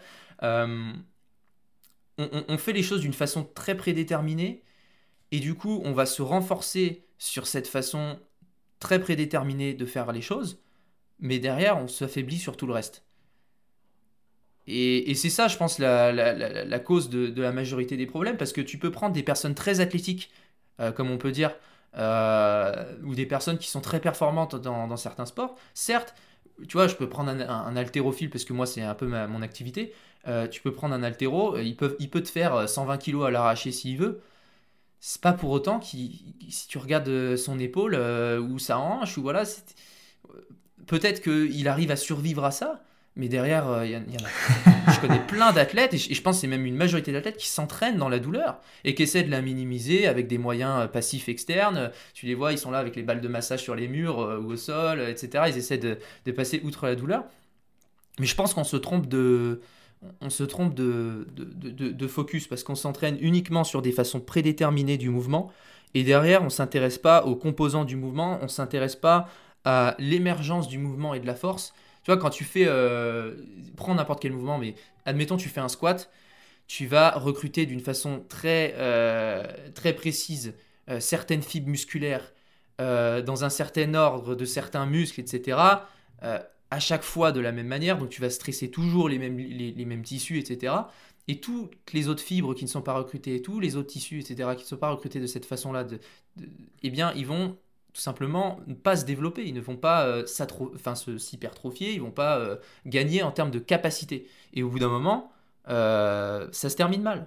Donc euh, il faut faire des squats, c'est bien, mais, mais derrière, comment va ta hanche? Tu vois, parce que tu peux faire tous les squats du monde que tu veux, je pense que ça n'améliorera pas ton, ton bilan sur la hanche. Par contre, si tu cherches à améliorer ton bilan sur la hanche, c'est-à-dire avoir une meilleure flexion, des meilleures rotations, etc. Bon, je prends l'exemple de la hanche. hein. Derrière, ça se traduira toujours par euh, une meilleure pratique externe dans ton sport. Tu vois? Et, euh, et ça, je pense que c'est un, changement total de paradigme. Alors, ça peut faire peut-être un peu trop euh, vague et théorique ce que je peux dire, parce que toi, je pense que tu, comprends de quoi je parle, mais euh, ça manque peut-être de concret. Je sais pas trop, Non, mais. on va, on, va, on va juste mettre des mots parce que, parce que toi et moi, on évolue maintenant dans le même univers, maintenant que j'ai mis le pied dans le tien. Mais en gros, en gros je vais, je vais, on va partir de mon cas. Ça va être encore plus pratique pour les gens parce que les gens, clairement, depuis un mois et demi, ne me voient plus m'entraîner comme avant, je pense. Et tu l'as dit tout à l'heure, quand tu ne montres plus les choses, c'est que se passe-t-il Euh, Tu vois, euh, Antoine a arrêté de s'entraîner, euh, il, il a complètement abandonné la musculation, etc. Littéralement, et je suis très content d'avoir eu le courage de mettre mon ego de côté et de d'enterrer euh, une partie de, ce qui m'empêchait de voir la réalité en face.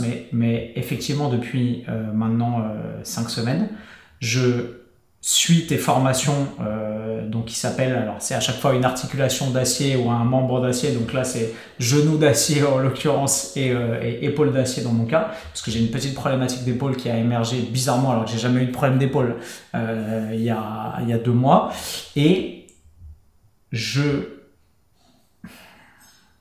rééduque quand même. Euh, ces articulations qui sont pour moi douloureuses et limitantes dans mes facteurs de performance depuis maintenant des années en réapprenant à explorer, tu me, je parle sous tout contrôle depuis tout à l'heure, euh, en réapprenant à explorer des amplitudes euh, actives, à les remaîtriser de façon à regagner la mobilité, c'est-à-dire pour les profanes, à la fois le contrôle, en même temps la souplesse et en même temps la force et le contrôle moteur. J'ai dit deux fois contrôle, mais on s'est compris.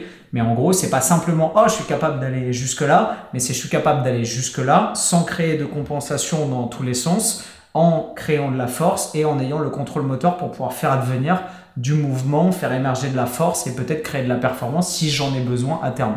Mais en gros, c'est le chemin que je suis en train de suivre. C'est hyper euh, humbling, c'est-à-dire ça me rend extrêmement humble parce que c'est super douloureux. C'est euh, c'est super. Euh, au début, je te faisais chier à t'envoyer, putain, la séance m'a pris 2 heures, et puis au final, 1h59, et puis 1h45, et puis maintenant, j'arrive à faire les choses en 1h30. Au début, j'avais fait un peu n'importe quoi parce que j'ai voulu aller plus vite en besogne, mais, mais c'est un vrai changement. C'est-à-dire que dans ma tête, là, tout ce que tu nous as dit, dans ma tête, j'ai constamment les questions. Ok, mais après, je vais faire quoi? Ok, et je sais que mon ego passe son temps à me dire, ok, mais quand est-ce qu'on reprend les choses normales? Quand est-ce qu'on reprend les choses sérieuses? Quand est-ce qu'on se remet à, s'entraîner pour de vrai plutôt que d'aller faire des galipettes? Tu vois, même quand on va au gym avec ma meuf, elle me dit, bah moi je vais m'entraîner, toi tu vas faire quoi? Euh, Ah bah tu vas faire euh, ta rééducation, tu vois ce que je veux dire. Et mon associé, quand je lui en ai parlé, parce que évidemment j'en ai parlé, et quand... Euh, quand, quand on a discuté, m'a dit, parce qu'il connaissait pas ton travail, m'a dit assure-toi bien que c'est pas une décorrélation totale de, du, pas du monde d'avant, mais de, mais de la façon dont tu faisais les choses et que c'est pas on-off, tout ou rien, en mode ah bah je m'entraînais malgré la douleur et malgré les limitations, et maintenant j'arrête complètement tout et je fais une rééducation pour que, je l'espère, dans 10 ou 12 semaines, je sois guéri, entre guillemets, et hop, je puisse me remettre à faire les mêmes conneries d'avant. Et j'ai compris que c'était pas du tout le but, et que plutôt que de faire un truc complètement blanc ou noir, avec des switches, où euh, je suis pas capable de m'entraîner comme il faut, donc j'arrête tout, je me rééduque, je me soigne, et ensuite, une fois que c'est fait, clac, je repasse à mon système d'avant. Parce que je crois que Einstein disait, euh, on ne peut pas espérer avoir des résultats différents en faisant toujours les mêmes choses, clairement. Qu'est-ce qui se passerait si je faisais ça? Bah, Peut-être que j'aurais réussi à regagner une mobilité ou une indépendance articulaire euh, euh, valable et que ensuite en me remettant sur l'ancien paradigme et en refaisant les choses exactement comme avant au mépris de toute cette intelligence là eh ben je me réexpose à un risque de blessure qui va aller crescendo en 4 euh, mois 6 mois 10 mois 12 mois. Donc en fait j'ai compris et ça demande beaucoup d'humilité et beaucoup de remise en question et la dissonance cognitive a été massive, parce que même si en en parlant, tu vois, avec Meno Enselman, qui est le, qui est le mec qui a créé notre formation bayésienne et qui dirige nos travaux, bah, il a conscience de ça et on a beaucoup de billes sur, euh, sur euh, la réathlétisation, la gestion des blessures et on enseigne à nos élèves aussi. Mais je pense que c'est juste moi et mon petit ego de merde qui refusait de voir la réalité en face, qui est que effectivement, il faut activement et, et à vie prendre soin de ces prérequis, de cette intégrité articulaire, de cette capacité multifactorielle qui est de simplement pouvoir bouger dans tous les sens, avec du contrôle, avec de la liberté de mouvement et pouvoir produire de la force, avant même de devoir vouloir se lancer à la poursuite d'objectifs de mouvement externe, etc. Ce qui est paradoxal, c'est que ça, on n'en a jamais parlé, mais en fait, moi, je viens aussi, en parallèle de cette influence très musculation, performance, préparation physique, d'une influence euh, d'un mec euh, qui s'appelle Ido Portal, que tu connais très probablement, euh, avec qui je suis allé suivre des formations en 2016, alors que j'étais en train de passer mes diplômes de coach où je venais juste de les obtenir, avant même de me lancer dans tu vois, ce business-là et cette industrie-là. Et c'est une, c'est une, c'est une influence qui est très prégnante chez moi. C'est-à-dire que la plupart des gens à qui je montre ça dans notre domaine du fitness, se disent ouais enfin ça sert à quoi? Ouais d'accord ok mais ok ils bougent dans tous les sens ils font des trucs des rotations des mobilisations euh, scapulaires de la colonne etc ok génial mais pourquoi faire? Et moi c'est moi j'ai toujours vu une vraie vertu à la fois euh, ontologique et heuristique, tu vois, dans, le fait de cultiver le mouvement pour le mouvement et la liberté du mouvement pour ce qu'elle est et ce qu'elle a à apporter à l'être humain en tant que machine et aussi en tant qu'homme, et à faire simplement ce travail d'exploration que j'ai pas fait, que j'ai pas pratiqué beaucoup, mais que j'ai observé et que j'ai analysé et décortiqué beaucoup. Et à chaque fois, ce qui me retenait de me dire, ok, je peux éventuellement m'entraîner comme ça et faire que ça, c'est toujours mon ego en mode ah bah oui mais est-ce que je vais faire du muscle? Est-ce que je vais avoir une apparence physique qui va me satisfaire? Est-ce qu'avec ça je vais être capable d'envoyer 30 euh, tractions de faire des saltos arrière ou de courir un 100 mètres en 11 secondes tu vois? Parce que j'ai toujours eu des objectifs de performance externe et que au fond de moi je me suis toujours dit que ce genre de pratique pourrait pas m'y mener et pourrait pas satisfaire euh, je sais pas mes, mes, mes rêves de développement mes rêves d'excellence physique qui sont en fait bah, extrêmement restreint à des champs et des disciplines très spécifiques et qui, à chaque fois, puisque choisir c'est renoncer, n'apporte jamais la réponse complète de, bah, de la pleine santé ou de la pleine liberté de mouvement articulaire, etc. il, n'y a pas, alors j'ai bien aimé ta dernière phrase, mais il, n'y a pas à choisir et donc à renoncer. Euh, je pense que tout est conciliable et, le problème c'est justement d'avoir cette pensée. Euh, si tu veux, c'est tellement un changement de paradigme que euh, du coup on a tendance à, créer une dualité et si tu veux à, opposer les choses de façon euh, très binaire en se disant il y a mon mode d'entraînement externe classique euh, que j'ai toujours pratiqué et ce que j'ai appris jusqu'à maintenant. Et puis il y a cette espèce de mode d'entraînement interne où je m'occupe de mes tissus etc et tu as l'impression que cet entraînement interne est exclusivement dédié et réservé à la réhabilitation à la rééducation tout ça et, souvent une question d'ailleurs que j'ai avec les personnes qui suivent mes formations et derrière qui se disent bah, ok c'est bien j'ai fait les trois mois maintenant et que ça va beaucoup mieux. Bah du coup je fais comment? Je fais quoi? Est-ce qu'il faut que je continue? Euh, Voilà, est-ce que je continue? Je laisse toujours une petite séance à côté euh, et puis je reviens à mon entraînement externe d'habitude euh, classique? Ou voilà, comment ça se passe? Moi, je pense qu'il faut si tu veux, on, peut concilier les deux, bien entendu. Il faut pas. Tu sais, tu as l'impression, euh, j'aime bien la façon dont t'en parlais avec, euh, avec ton collègue, tu sais, tu as l'impression c'est tout ou rien, c'est un changement total d'approche. De, du coup, tu fais plus du tout ce que tu faisais avant et, et, et, et ça devient n'importe quoi. tu as l'impression que c'est presque sectaire comme truc, alors que pas du tout. Je pense qu'on peut absolument concilier les deux. en fait, et ça, c'est des billes que j'ai eu notamment avec euh, la formation que j'ai été passer là, à Berkeley euh, mhm. en, Californie.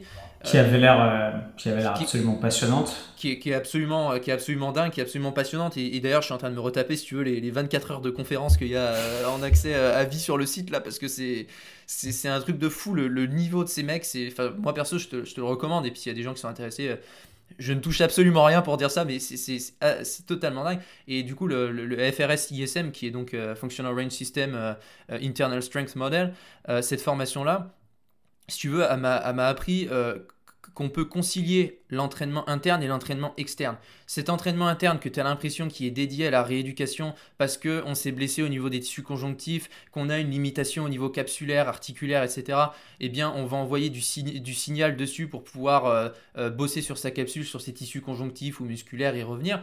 En fait, tout ça, c'est que des signaux. Eux, dans, dans, ce système-là, on parle de, de signaux et pas d'exercices. Tu vois, tout ce que tu as pu voir jusqu'à maintenant, euh, qui sont des exercices, tu vois, les, mouvements externes, les squats, etc., on voit ça comme des signaux. C'est quoi l'objectif? Euh, ton objectif, c'est la force maximale, c'est l'hypertrophie. En termes d'adaptation, quel est l'objectif qu'il y a derrière? Sur quel tissu? Sur quels éléments biologiques? Et, pour, et tout ça, ça, ça a nécessité, si tu veux, de, de redéfinir complètement les termes, de redéfinir même la force. Parce que la force, maintenant, moi, je, je la vois plus du tout comme, comme avant. Si tu veux, la force, c'est un peu l'émergence euh, de l'interaction entre tes éléments biologiques et tes mécanismes neurologiques. Tes éléments biologiques, c'est tout ce qu'il y a à la périphérie, c'est tes tissus, c'est tes tendons, c'est tes ligaments, c'est ta capsule, c'est tes tissus conjonctifs, tes fascias, c'est tes, muscles. Mais concrètement, euh, l'entraînement, en quoi ça consiste? Ça consiste à euh, développer la capacité dans tes éléments biologiques. Tu vois, donc quel élément biologique, quel signal tu vas envoyer sur quel élément biologique, quel tissu? Est-ce que ton exercice, entre guillemets, va s'intéresser euh, à envoyer un signal et à faire progresser euh, ta capsule? Est-ce qu'il va faire progresser tes tissus conjonctifs, notamment euh, fascia, euh, et puis euh, tout ce qui entoure le muscle, ça peut être tendon, ça peut être ligamentaire, parce que tout ça c'est des prolongements, c'est pas mal des prolongements. Il y a toute une, une connectivité, une continuité si tu veux entre les tissus, parce que finalement ce qu'il faut se dire c'est que tu as la capsule articulaire au niveau de chaque articulation, et d'articulation en articulation, tout le reste n'est qu'une continuité de tissu, tu vois. les, les, ligaments sont des prolongements de la capsule, les bourses sont euh, des prolongements euh, du synovium qui est dans la capsule aussi. Euh, tes tendons, c'est un prolongement de la capsule, et puis après, ça se, ça se continue avec le muscle, et puis avec la, tous les fascias qui est à l'intérieur des muscles. enfin bref, je ne vais pas rentrer dans tout ce détail. Tout est lié, aussi bien au niveau micro qu'au niveau macro. Il y a une réelle continuité. Mais concrètement, pour moi, l'entraînement, c'est quel, quel signal je vais envoyer sur quel tissu majoritairement, quelle adaptation je vais engendrer, et quel objectif ça va servir. Concrètement, tu vois, quand, quand tu fais des Pels Rails, euh, je sais pas s'il faut que je définisse euh, les termes pour les gens. Alors, vas-y, raconte, raconte, nous Parce que moi, je sais, j'en ai souffert, j'en souffre encore, mais c'est très compliqué. Alors, les, les, Pels Rails, pour, euh, pour expliquer un petit peu, parce que là, c'est un terme très barbare. Euh, ça veut dire Progressive Angular Isometric Loading. Donc ça, c'est Pels. Et l'autre partie qui est le RELS, c'est le Regressive Angular Isometric Loading. Alors, ça veut dire quoi? Ça veut dire chargement angulaire isométrique progressif. Et de l'autre côté, c'est la même chose, sauf que c'est chargement angulaire isométrique euh, régressif. Donc l'isométrie, tout le monde sait ce que c'est, c'est le fait, euh, enfin vulgarise, mais c'est le fait de contracter un muscle sans qu'il y ait aucun mouvement. Donc on va charger isométriquement, on va contracter des muscles en isométrie, donc sans mouvement. Euh, isométrique progressif, ça, veut dire progressif, ça veut dire que ça va être sur les tissus qui vont être étirés, du côté étiré de l'articulation. Et régressif, c'est sur les tissus régressifs qui sont raccourcis de l'autre côté de l'articulation. Donc concrètement, quand tu fais un pels rels, tu vas te mettre dans une position euh, d'étirement, euh, quelle qu'elle soit, euh, peu importe l'articulation. bon, là, si on prend le cas de l'épaule, tu peux te mettre en rotation interne d'épaule, comme ça. Donc, tu vas aller étirer totalement les rotateurs externes, et puis les rotateurs qui seront le, tissu progressif, et, les rotateurs internes, vu que tu es en rotation interne, c'est les, rotateurs internes qui sont raccourcis, ça va être le tissu régressif. Donc, on va renforcer, si tu veux, les fins d'amplitude de, de, des rotateurs externes qui sont étirés le PELS, Progressive Angular Asymmetric Loading, et on va euh, renforcer les, rotateurs internes qui, eux, sont en position de raccourcissement. Mais au-delà de ça, parce que ça, c'est l'aspect musculaire, mais surtout quand on est sur des rotations, euh, pour la plupart des articulations, c'est pas vrai pour la, colonne vertébrale, mais euh, quand on est sur des rotations, pour la plupart, la très vaste majorité des articulations, on, va mettre en tension essentiellement la capsule articulaire. Et donc là, quand tu fais dans cet exemple un PELSREL sur, une rotation euh, d'articulation, tu vas euh, mettre en tension au maximum ta capsule. Et surtout ta capsule. Alors oui, tu mets en tension effectivement, et, après, la première fois que tu fais ça, tu as des courbatures de dingue après euh, dans, ta coiffe des rotateurs, donc dans les, rotateurs externes et tout ça. mais tu mets une, tension qui est énorme dans ta capsule et tu envoies un signal dans la capsule pour créer de l'adaptation dans cette capsule. Ça, c'est une chose. Là où je veux en venir, c'est que euh, si tu veux, ce signal que tu cherches à envoyer à travers les Pels il est, euh, il est très spécifique et il, sert à un objectif très spécifique. C'est est-ce que tu en as besoin? Effectivement, je vais pas dire aux gens qui suivent les formations et les programmes, je vais pas dire non, toute sa vie il faut faire un Pels de rotation interne de l'épaule. Enfin, non, parce que si à un moment donné tu as développé ta capsule articulaire de sorte à ce que tu as suffisamment d'espace dans ta capsule, tu as retrouvé une bonne rotation, tu as retrouvé une bonne mobilité, etc., on va passer sur d'autres types de, signaux. Tu auras sûrement d'autres types de besoins.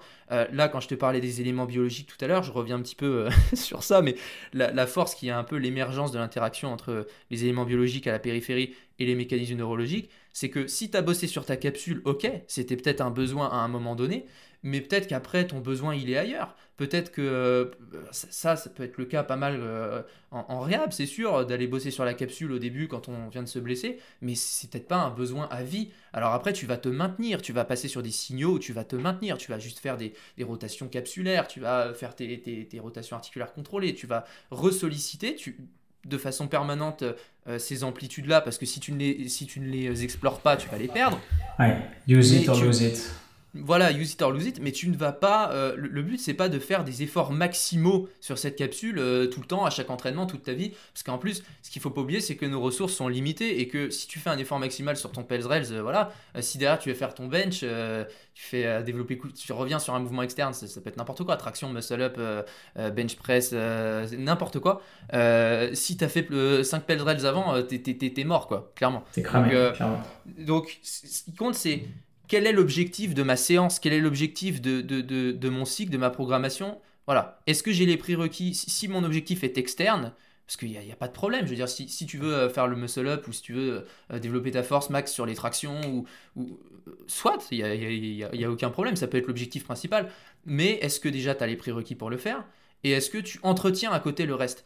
Euh, parce que si tu fais des tractions, si ton objectif c'est développer ta force max sur les tractions, et donc ça c'est un entraînement externe, est-ce que à côté, tu as un entretien euh, de euh, ton articulation de l'épaule, de, ta scapula, enfin de tout ce qui va être sollicité dans le mouvement de l'attraction? Parce que dans le mouvement de l'attraction, tu vas avoir du coude, tu vas avoir de, la gléno-humérale, tu vas avoir de la scapulothoracique, donc euh, de, l'omoplate, enfin, tu vas avoir plein de choses qui vont être sollicitées, mais seulement faire, si tu veux, je pense que, tu vois, c'est toujours pareil, c'est, je pense qu'on voit on voit trop de, binarité, de dualité dans le monde. Moi, je pense que c'est plutôt une, trinité. Bon, je rentrerai pas dans des, trucs philosophiques, euh, voilà. Mais je pense que c'est, tu vois, j'aime bien parler de continuum.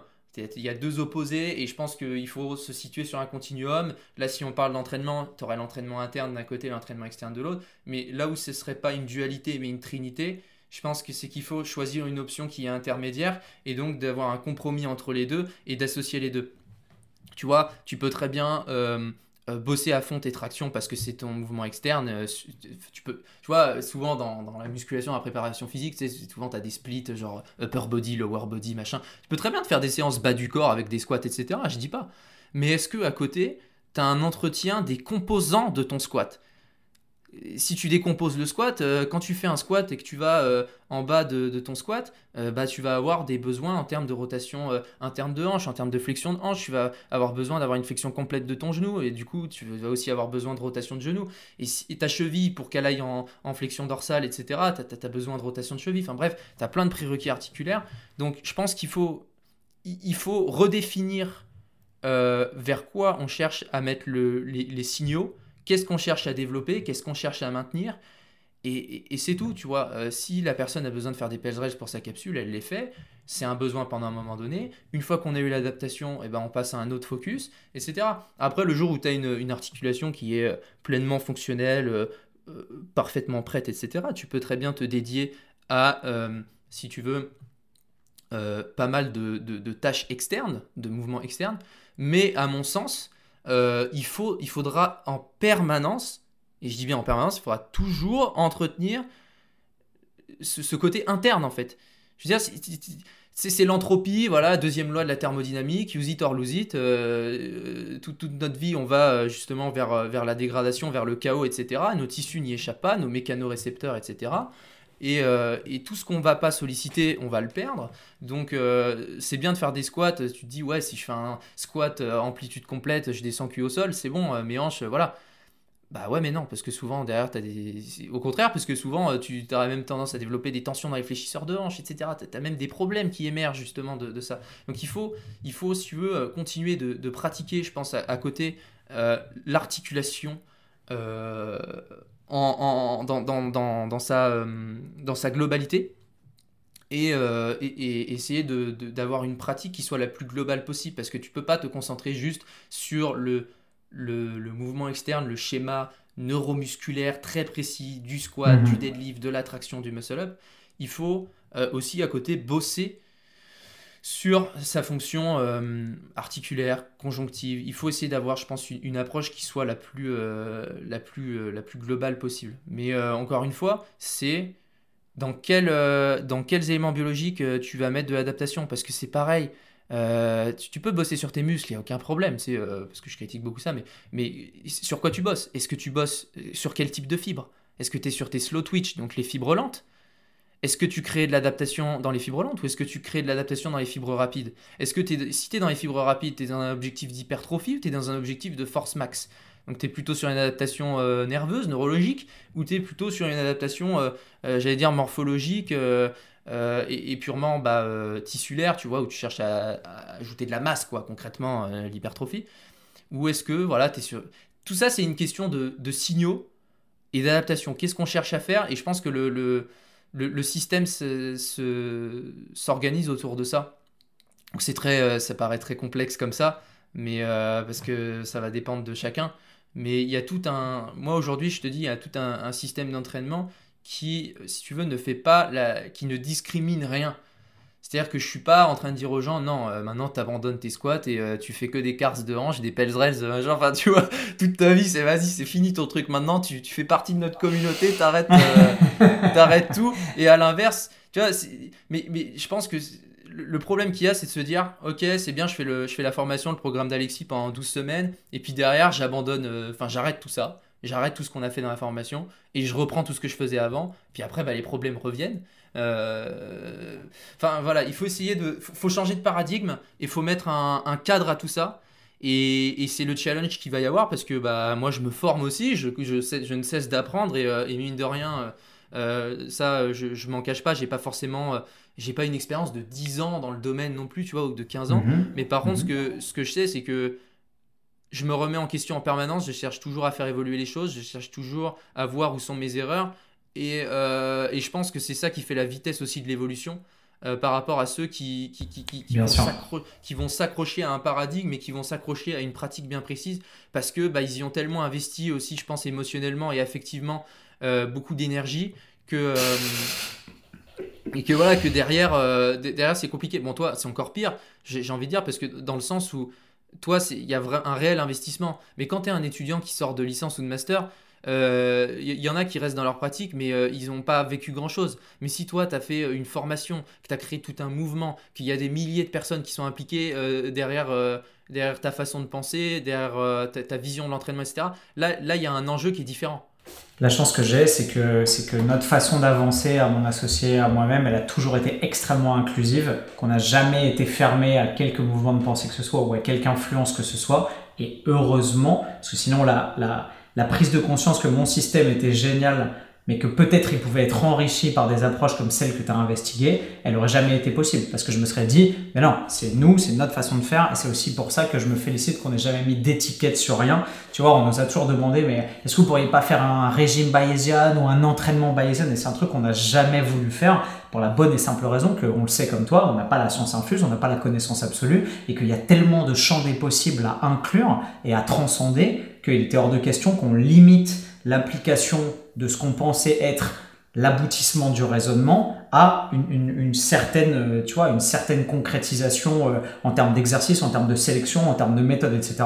Puisque la méthode est constamment en, pleine évolution et qu'on la remet à jour et, euh, et en question constamment et que, et que la discussion qu'on est en train d'avoir participe à son enrichissement aussi et va probablement participer à ça. Avant que j'oublie, je te remercie évidemment encore une fois du travail que tu as fait, euh, qui est en train d'aider des milliers de personnes, qui moi est en train de me soigner. Parce que mine de rien, même si j'avais probablement des éléments de réponse sous les yeux que j'ai refusé de voir, euh, tes méthodes et tes formations, parce que hum, les gens le savent, moi j'investis beaucoup sur moi-même. Euh, on a été à, l'école Antoine BM tous les deux aussi. Et euh, Antoine, si tu regardes ce podcast, je t'embrasse et je te salue, mais, mais c'est investir sur moi-même et, et bouffer des formations et continuer à me former continuellement depuis toujours. Ça a toujours été une dynamique que j'ai et je m'en félicite parce que ça m'aide aussi à surmonter des obstacles. Mais ta formation et tes formations et celles que je suis, elles sont géniales. Petit coup de pouce pour ceux que ça intéresse qui, comme moi, veulent se rééduquer ou se réhabiliter ou ont des douleurs articulaires ou des problématiques de mobilité ou envie de reprendre de la force et de pouvoir rebouger son douleur. Alexis nous fait la chance et le plaisir de pouvoir nous offrir pendant, à partir du moment où vous allez voir ce podcast, 5 jours euh, un accès hyper privilégié à ces formations, puisque je te laisse euh, nommer le tarif euh, si tu veux pour être sûr de ne pas faire de bêtises, mais elle passe de Alors, normalement, les, formations, le prix initial de chaque formation est de euh, 199 euros. Euh, donc ça, c'est le tarif de base. Et donc, euh, euh, avec cette réduction, avec cette euh, promotion, les, ta communauté aura accès à l'ensemble de mes formations à 79 euros. Donc, il y a 120 euros offerts. Euh, il me semble que ça doit faire une réduction de, de, de 60%. quelque chose comme ça. 60%, c'est ça. je, je vous le dis, enfin, je, je suis pas là pour euh, vous faire changer d'avis totalement. Et tu l'as dit, c'est pas un changement de, c'est pas un changement de tout ou rien où il faut que vous arrêtiez tout et que vous fassiez absolument ce que préconise Alexis. Mais moi, ça fait quatre semaines que je suis investi dans cette dynamique en gardant toujours à l'esprit mes envies de progression sur tout le reste et ce que je faisais avant. Et c'est en train de changer littéralement ma vie et de me permettre bah c'est, c'est débile, mais tu vois, je suis allé faire une randonnée au Pays Basque, j'ai fait deux fois 30 bornes dans la semaine, sur deux jours consécutifs. Pas une seule fois j'ai eu mal au genou, alors que euh, il y a 4 ans j'ai fait le GR20, le deuxième jour j'étais déjà plié et j'ai traîné mon genou gauche pendant les 9 jours qui ont suivi en étant à l'agonie parce que, bah, parce que mon articulation me faisait souffrir. Et là, bizarrement, je peux commencer à rebouger. Je me, tu vois, j'avais mal à, c'est débile, mais j'avais mal quand j'étais couché sur le ventre pour dormir avec la tête sous le coussin. J'avais mal à l'épaule et mon épaule droite, je me réveillais le matin, je me disais, j'aurais peut-être pas dû dormir dans cette position. Là, je commence déjà au bout de 4 semaines à retrouver de l'intégrité physique et un mouvement naturel sans contrainte et sans douleur et j'ai plus à appréhender tel ou tel ou tel pas. Bref, enfin, ces formations, vous l'avez compris, c'est pas pour rien que je consacre euh, une heure et demie quasiment, on y est euh, à Alexis euh, dans, dans le cadre d'un podcast et dans le cadre d'une vidéo YouTube qui suivra sur ma chaîne. Mais c'est magnifique. Euh, moi, ça me permet d'envisager enfin euh, la lumière au bout du tunnel et de pouvoir voir comment je vais pouvoir revenir à une performance optimale. Mais surtout, ça m'a permis de remettre en question euh, les valeurs de mon système et, et- et remettre en question et remettre de côté mon ego pour recomprendre qu'il y avait d'autres choses que j'avais négligées depuis bien longtemps sur lesquelles il fallait, il falloir que je travaille pour pouvoir bah, revenir à une pleine santé et à une pleine intégrité. La question que je te pose maintenant, c'est effectivement, parce que je suis borné et que je fais ça de la façon la plus impliquée possible et que depuis 4 semaines et demie, je fais euh, mes euh, trois séances de genoux et mes trois séances d'épaule euh, tous les jours religieusement, 6 séances par semaine et que ça porte ses fruits et que je vais beaucoup mieux, ça je t'en remercie, c'est en pratique, qu'est-ce qu'on fait après? Est-ce que, est que, évidemment, on va pas tout envoyer péter, mais comment est-ce qu'on structure son entraînement ensuite, une fois qu'on a regagné une intégrité physique pleine et entière et des articulations qui sont valides euh, comment est-ce que tu préconises de remettre les choses en place? Est-ce qu'on reprend petit à petit? Alors, c'est une fausse question parce que les gens ne le savent pas, mais, mais dans tes formations, il y a et une partie d'exploration de mobilité avec des cars, avec des pelletrés, etc. Et ensuite, dans un deuxième temps, euh, puisque les séances durent euh, à peu près une heure et demie, dans ce que j'arrive à faire maintenant clé en main, une deuxième partie de de réexploration d'amplitude de, active sur des patterns externes, donc avec, euh, avec euh, d'abord de l'isolation, ensuite de l'excentrique, comme c'est évidemment la logique de la préparation physique, mais sur des mouvements qui sont plus apparentés à des mouvements de musculation classiques et qui ressemblent un peu moins à de la rééducation au sens strict du terme et un peu plus à de la réadaptation à la performance et, euh, et, à la, et, à la, et au mouvement externe au, sens, au sens classique du terme. Oui, justement, j'essaie de, j'essaie dans les formations de, concilier, euh, un peu comme on disait depuis tout à l'heure, justement, c'est euh, cet entraînement interne, d'une part, avec le travail, avec ce mot un peu global de mobilité, cet entraînement interne, et derrière l'entraînement externe en remettant des patterns, etc. Euh, aussi, je voulais répondre à ce que tu me disais. Bah, déjà, bravo aussi pour, pour ta randonnée et tout, sans douleur et tout. Et, juste, je voudrais insister là-dessus, sur le fait que que euh, moi je pense que ma, grande mission que je me donne ou ce grand projet que j'ai, c'est de, euh, rendre les choses accessibles à un maximum de personnes. Euh, parce que je pense que ce changement de paradigme peut en aider énormément. Et, euh, et, comme euh, pas mal sur, euh, sur, sur, sur, mes réseaux et les contenus que je crée, il y a, la majorité des blessures sont, touchent les tissus conjonctifs. Même quand c'est musculaire, c'est conjonctif parce que dans le muscle, il y a plein de tissus conjonctifs. Et donc, on ne peut pas seulement penser en termes de muscles. Tu vois, même quand tu te fais un LCA, les croisés au genou, on pense tout de suite quadri, ischio, abducteur de hanche et tout. Enfin bref, on pense qu'aux muscles. Je pense qu'il faut penser en termes conjonctifs, quelle que soit la blessure. Et, ça, c'est un changement total de paradigme que j'essaie d'apporter et qui vient euh, de l'international. Et c'est des choses qu'on n'a pas en francophonie. Donc voilà, j'essaie de, j'essaie euh, de, petit à petit de, toucher de plus en plus de monde et, euh, puis bah, je te remercie aussi de, me permettre d'accéder à, plus de personnes et, j'espère que ça en aidera beaucoup plus. Ensuite, pour répondre à ta question, qu'est-ce qu'on fait après? Alors, ça dépend ce que tu, euh, ce que tu comptes faire et, enfin ça dépend ce que tu comptes faire derrière. Quels sont les objectifs? Si tu reprends un entraînement externe euh, à viser euh, hypertrophie, composition corporelle ou force max machin, ou que tu vas ce qui est le cas, ce qui est le cas probablement de la plupart des gens qui vont nous écouter parce que bah, dans le dans le fitness et dans les gens qui me suivent, on est quand même très orienté muscu au sens hypertrophie du terme. Voilà. Alors, ce, que, ce, que, ce qui est possible de faire, parce que ça dépend comment chacun organise son entraînement. Est-ce que c'est un full body ou est-ce que c'est euh, des uppers, euh, lower, euh, push pull leg Enfin voilà, je sais qu'il y a plusieurs, il y a pas mal de, splits qui sont possibles. déjà, ça va dépendre de ça. moi, ce que j'aime bien, je trouve, parce que full body, le problème du full body, c'est que si tu fais tout ton corps en une séance, déjà, tu as déjà pas mal de patterns externes, donc tu as déjà beaucoup, la majorité de tes ressources vont être dédiées à ça. Euh, et donc c'est compliqué si tu veux de, mettre de la mobilité et de bosser plein d'articulations en même temps dans la même séance. Euh, donc ça je pense que c'est pas franchement l'idéal parce que tu vas te retrouver avec des séances interminables ou alors ton full body il faut que tu le fasses à, haute fréquence dans la semaine pour pouvoir découper un maximum. Splitter ton travail de mobilité sur les séances. C'est-à-dire que je pense que le mec qui va opter, la personne qui va opter pour, euh, pour un full body, limite il faudra caler maximum deux patterns externes, genre un truc haut du corps, un truc bas du corps dans la séance euh, et, faire la mobilité euh, un peu de haut du corps, un peu de bas du corps euh, avant, avant de faire ces patterns externes là. Et, surtout aller mettre de la fréquence dans la semaine parce que tu peux pas te dire je vais faire 5 ou 6 exos externes voilà, tu vas faire des tractions, tu vas faire du rowing, tu vas faire un squat, tu vas faire un deadlift, tu vas faire, tu fais ça et en plus tu vas faire tes. En plus, je vais faire la mobilité. Non, tu, ça va être intenable. Les séances vont vont, vont être. D'accord, qu'en pratique, c'est totalement interminable. Donc, euh, moi, j'ai tendance à, penser euh, en, termes de séance haut du corps et en termes de séance bas du corps. euh, tu vois, donc à découper. Comme ça, tu peux mettre plus de focus sur la mobilité haut du corps et faire un peu plus de choses. Et, après mettre des patterns externes sur le haut du corps, que ce soit du tirage ou que ce soit de la, poussée, sur ces patterns-là, quel que soit le, mouvement précis. Et puis sur le bas du corps, voilà, est-ce que euh, pareil, tu vas mettre de la mobilité euh, bas du corps, donc ça peut être des hanches, des genoux, des chevilles, euh, la colonne vertébrale même, si on considère que, enfin la colonne vertébrale, tu peux la mettre à la fois dans le haut du corps et dans le bas du corps. Et, et à côté, derrière, travailler tes patterns, squat, deadlift, enfin dominante genou. Est-ce que la, dominante est sur les genoux ou sur les hanches? Voilà. Donc je sais pas si ça parle à tout le monde, mais en gros c'est un peu ça la logique que j'adopterais. Après, le, split, tu vois, en mode euh, un groupe musculaire par euh, ça, je pense que c'est bullshit. Euh, si, tu veux mon avis là-dessus, parce que, bon, déjà, les, études le démontrent bien. Hein. déjà, si tu veux un maximum d'hypertrophie, une fréquence de, deux fois pas le groupe musculaire dans la semaine à volume égal, c'est mieux. trois fois, il n'y a pas trop de différence significative avec deux fois, mais deux, c'est mieux que une.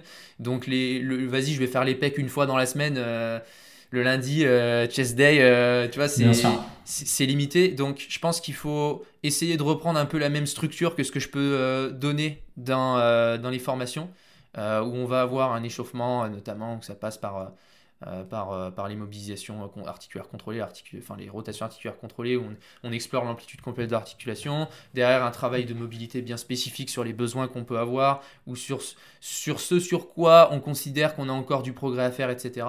Et puis derrière, réorienter le focus sur les, sur les patterns externes qui nous intéressent. Mais je pense qu'il faut essayer de concilier au mieux les deux.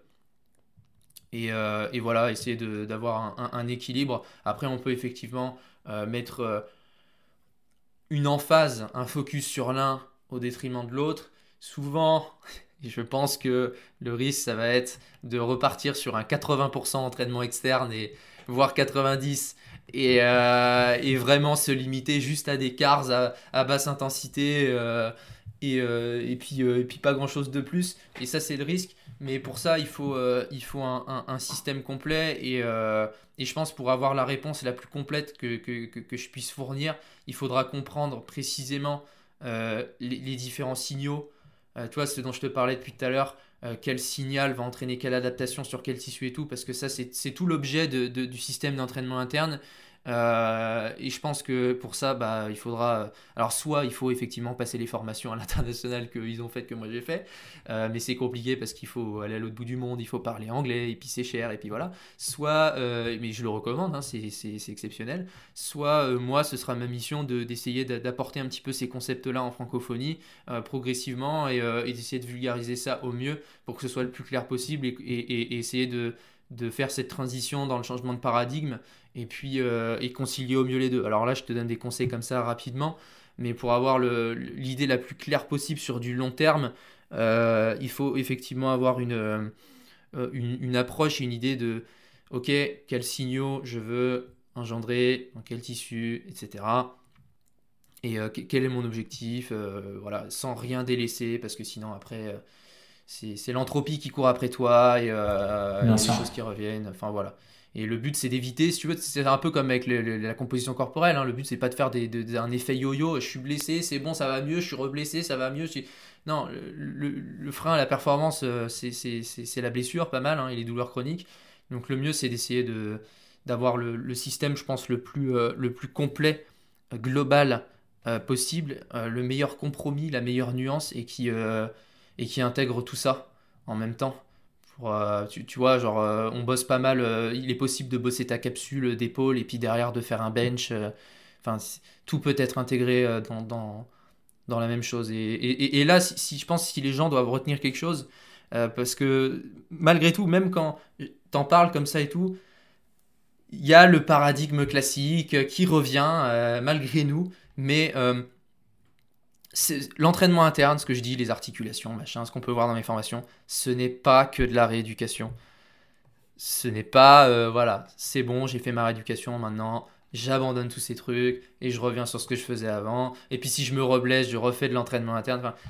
non, les deux sont à concilier. Euh, c'est ça qu'il faut retenir, je pense. Il n'y en a pas un qui est dans la case rééducation et l'autre qui est dans la case prépa physique, performance, machin les deux sont sur le même continuum et il faut essayer de concilier les deux. Voilà. On est, on est bien d'accord. Petit mot de la fin. Du coup, toi, euh, fort de ces connaissances et de ces enseignements, comment est-ce qu'au quotidien tu t'entraînes? Parce que tu disais que tu montrais assez peu ce que tu faisais, mais moi, d'un athlète à un autre, même si tu as 10 ans de moins que moi, ça m'intéresse beaucoup de savoir euh, sur, quoi tu, sur quoi tu passes du temps, sur quoi tu t'investis, quel rêve en termes de, de, développement physique tu, tu, poursuis, etc. Alors, euh, là, c'est. réponse, réponse qui risque d'être peut-être un peu longue. J'essaie de m'adapter au contexte. Euh, parce que là, tu vois, maintenant, euh, vu que je suis au Canada, euh, enfin à Montréal, en tout cas au Québec, là, les, les salles sont fermées encore, a priori, jusqu'au 14 février. Je suis rentré, parce que j'étais rentré pour les fêtes en France. Bref, je suis revenu, je suis revenu début janvier. Et depuis, bah, tout est fermé. moi qui fais de l'altéro, bah, je peux pas faire d'altéro et tout. donc, je suis obligé de m'adapter. Donc, et puis, en plus, il fait moins 30 dehors. Donc, si tu veux, tu te dis pas, je vais aller. Enfin, il faisait. Bon, là, ça va un peu mieux. Enfin, il fait tellement froid que, tu te dis pas que je vais aller à un parc euh, sur les barres de traction, c'est même pas envisageable.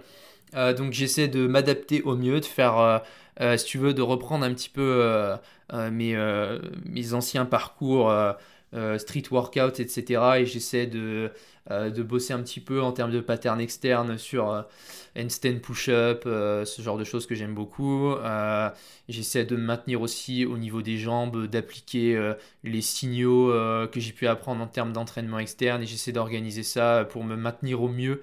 Après, je t'avoue que je suis plus dans des phases de maintien que de développement. J'essaie juste de me maintenir que de me développer parce que parce que ces, ces derniers mois, puis la dernière année, tout a été très vite. Euh, et, et, je t'avoue que je suis hyper focus et je travaille énormément et, euh, et finalement euh, je suis tellement à fond dans, dans si tu veux, lire, créer des formations, créer le contenu, répondre aux gens. ça prend tellement de temps, enfin, si je bosse du matin au soir la plupart du temps, que voilà, j'essaie de me maintenir, mais je suis absolument pas, je t'avoue, dans un, en ce moment dans, un objectif de développement.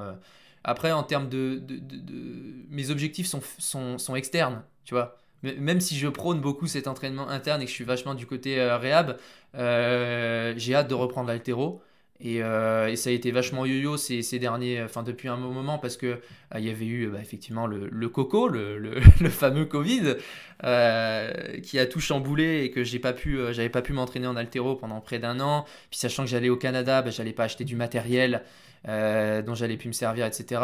Donc après, je me suis entraîné là de, de septembre jusqu'à décembre, et puis je suis parti au fait, puis je reviens, et puis les salles sont fermées. Enfin, du coup, tu vois, je reprends, et puis ça s'arrête, et, c'est un peu un truc qui me, qui me, qui me fait chier, je t'avoue. Euh, j'espère qu'à un moment donné, je trouverai un peu plus de stabilité, que je vais pouvoir euh, être un peu plus pérenne là-dedans. Mais euh, mon objectif, c'est de m'améliorer à l'arraché, à l'épaule jeté, quoi. Hein, euh, et au squat, euh, voilà, essayer de, de, de, combler mes faiblesses sur les patterns externes et, et de continuer de développer mon système d'entraînement et bosser sur là où je pêche parce que mine de rien, j'ai aussi moi-même mes faiblesses. J'ai une cheville gauche, voilà, sur laquelle j'essaie de bosser. j'ai un coup de gauche sur, sur lequel je bosse aussi. après, ça va, j'ai des bonnes épaules, des bonnes hanches. Des, enfin, j'avais un genou aussi qui m'avait posé problème, donc je sais, je bosse, euh, voilà, j'essaie d'intégrer tout ce que je dis, tu vois. Je fais ce que je dis malgré tout, même si les gens euh, doivent se dire putain lui euh, il dit des choses, mais il dit des choses, mais il fait rien parce que parce qu'il monte pas toute sa vie en story, tu vois, ou il fait où il fait pas de post pour pour montrer tous les exos qu'il fait. Bref, mais j'essaie de bosser sur ma cheville, j'essaie de bosser sur mon genou, j'essaie de bosser sur mon coude. Donc ces choses-là. Et puis après, tout le reste, c'est du maintien, tu vois. Donc là, en termes de signaux, j'essaie de développer mes capacités articulaires à ce niveau-là, là où ça pêche, et le reste, j'essaie de le maintenir et je l'intègre euh, parce que mes articulations sont fonctionnelles, entre guillemets, euh, et j'ai aucun problème d'un point de vue externe, donc du coup, bah, ça m'empêche pas de faire mes, euh, mes, mes handstand push-up, de faire mes mouvements du bas du corps, etc. Ce qu'il faut savoir aussi, c'est que j'ai été très influencé parce que bah, je me suis moi-même blessé, et donc forcément, ça a joué dans mon parcours, tu vois. Donc voilà, voilà ce que j'essaie de faire. J'essaie de, d'intégrer moi-même ce, système d'entraînement interne et de le lier à l'entraînement externe. Et euh, c'est pas, pas évident. On essaie de s'adapter au contexte, mais, euh, mais voilà un petit peu euh, ce que j'essaie de faire. félicitations Alexis, merci beaucoup. On a passé plus d'une heure et demie à discuter, c'était extrêmement enrichissant. Ça l'est évidemment énormément pour moi, j'espère que ça sera pour les gens qui vont nous écouter. Euh, je dis rarement les choses à la légère et c'est un, un vrai renouveau et c'est une vraie lumière, euh, le travail que tu apportes et que tu as réalisé. Je, t'en remercie au nom de tous ceux qui vont le suivre parce que je ne doute pas qu'il y a beaucoup de gens qui vont de ce pas se procurer tes formations. Et si vous avez comme moi euh, des douleurs qui persistent depuis des années, je vous le conseille.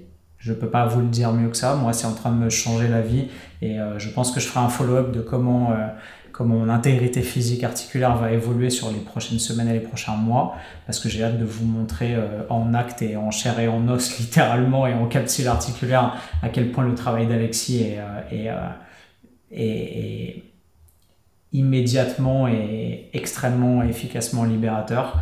Donc merci encore une fois, merci du temps que tu m'as accordé pour, pour rejoindre ce podcast. Euh, t'es le bienvenu et t'es ici chez toi. Si l'envie te prend de refaire un épisode ensemble, euh, ce sera avec plaisir. Si tu as un petit mot de la fin à rajouter, je te le laisse. Et ensuite, je raccroche l'antenne en remerciant euh, les auditeurs qui ont, qui ont donné une heure et demie de leur temps pour écouter euh, cette émission sport. Clairement. Déjà, je tiens à te, à te remercier de m'avoir donné l'occasion de m'exprimer sur, sur ton podcast. Et puis, bah, merci encore une fois pour tous ces compliments. Merci à toutes les personnes qui sont peut-être encore là à écouter euh, tout ce que j'ai pu dire, euh, tout ce qu'on a pu euh, se dire et toute cette discussion. j'ai trouvé ça hyper intéressant également. Et, puis voilà, écoute, c'est une belle rencontre qu'on a pu faire sur les réseaux et je suis hyper, heureux aujourd'hui de, de, pouvoir partager ça à de plus en plus de monde et, et d'essayer d'avoir un impact dans la vie des gens. c'est voilà, je pense que c'est c'est une des choses qui font, euh, qui font mon bonheur au niveau professionnel aujourd'hui. C'est euh, d'être capable de, d'avoir de, l'impact dans la vie des gens et de se rendre compte que, que, que ça leur apporte une, une, vie meilleure et que ça règle leurs problèmes. Donc euh, je suis hyper content aussi de ton côté. j'espère que les gens n'y verront aucun, aucune promo abusive ou quoi. Je m'attendais absolument pas à ce qu'Antoine démontre justement les, les résultats qu'il a eu. Je pense que c'est, c'est, très vrai. Et, et je suis hyper enthousiaste vis-à-vis de euh, toutes, ces méthodes et tout ça, parce que j'ai vraiment besoin de le montrer à un maximum de monde, parce que je trouve ça révolutionnaire, et, je comprends pas que c'est quelque chose qui soit pas euh, développé. Euh, donc on va essayer de, développer ça au, à fond, au maximum. Et, et j'espère qu'un jour, le, paradigme dominant sera, sera, sera celui-ci. et que beaucoup de bullshit sera détruit. même si ça prendra du temps. Euh, donc voilà. On fera, ce qu'il faut pour que ça le devienne, en effet. Merci beaucoup, Alexis. Mes soldats, merci d'avoir suivi ce podcast. Comme d'habitude, on vous retrouve dans un prochain épisode et vous savez comment, avec le sourire. Bye bye. Merci, Alexis. Ciao, ciao.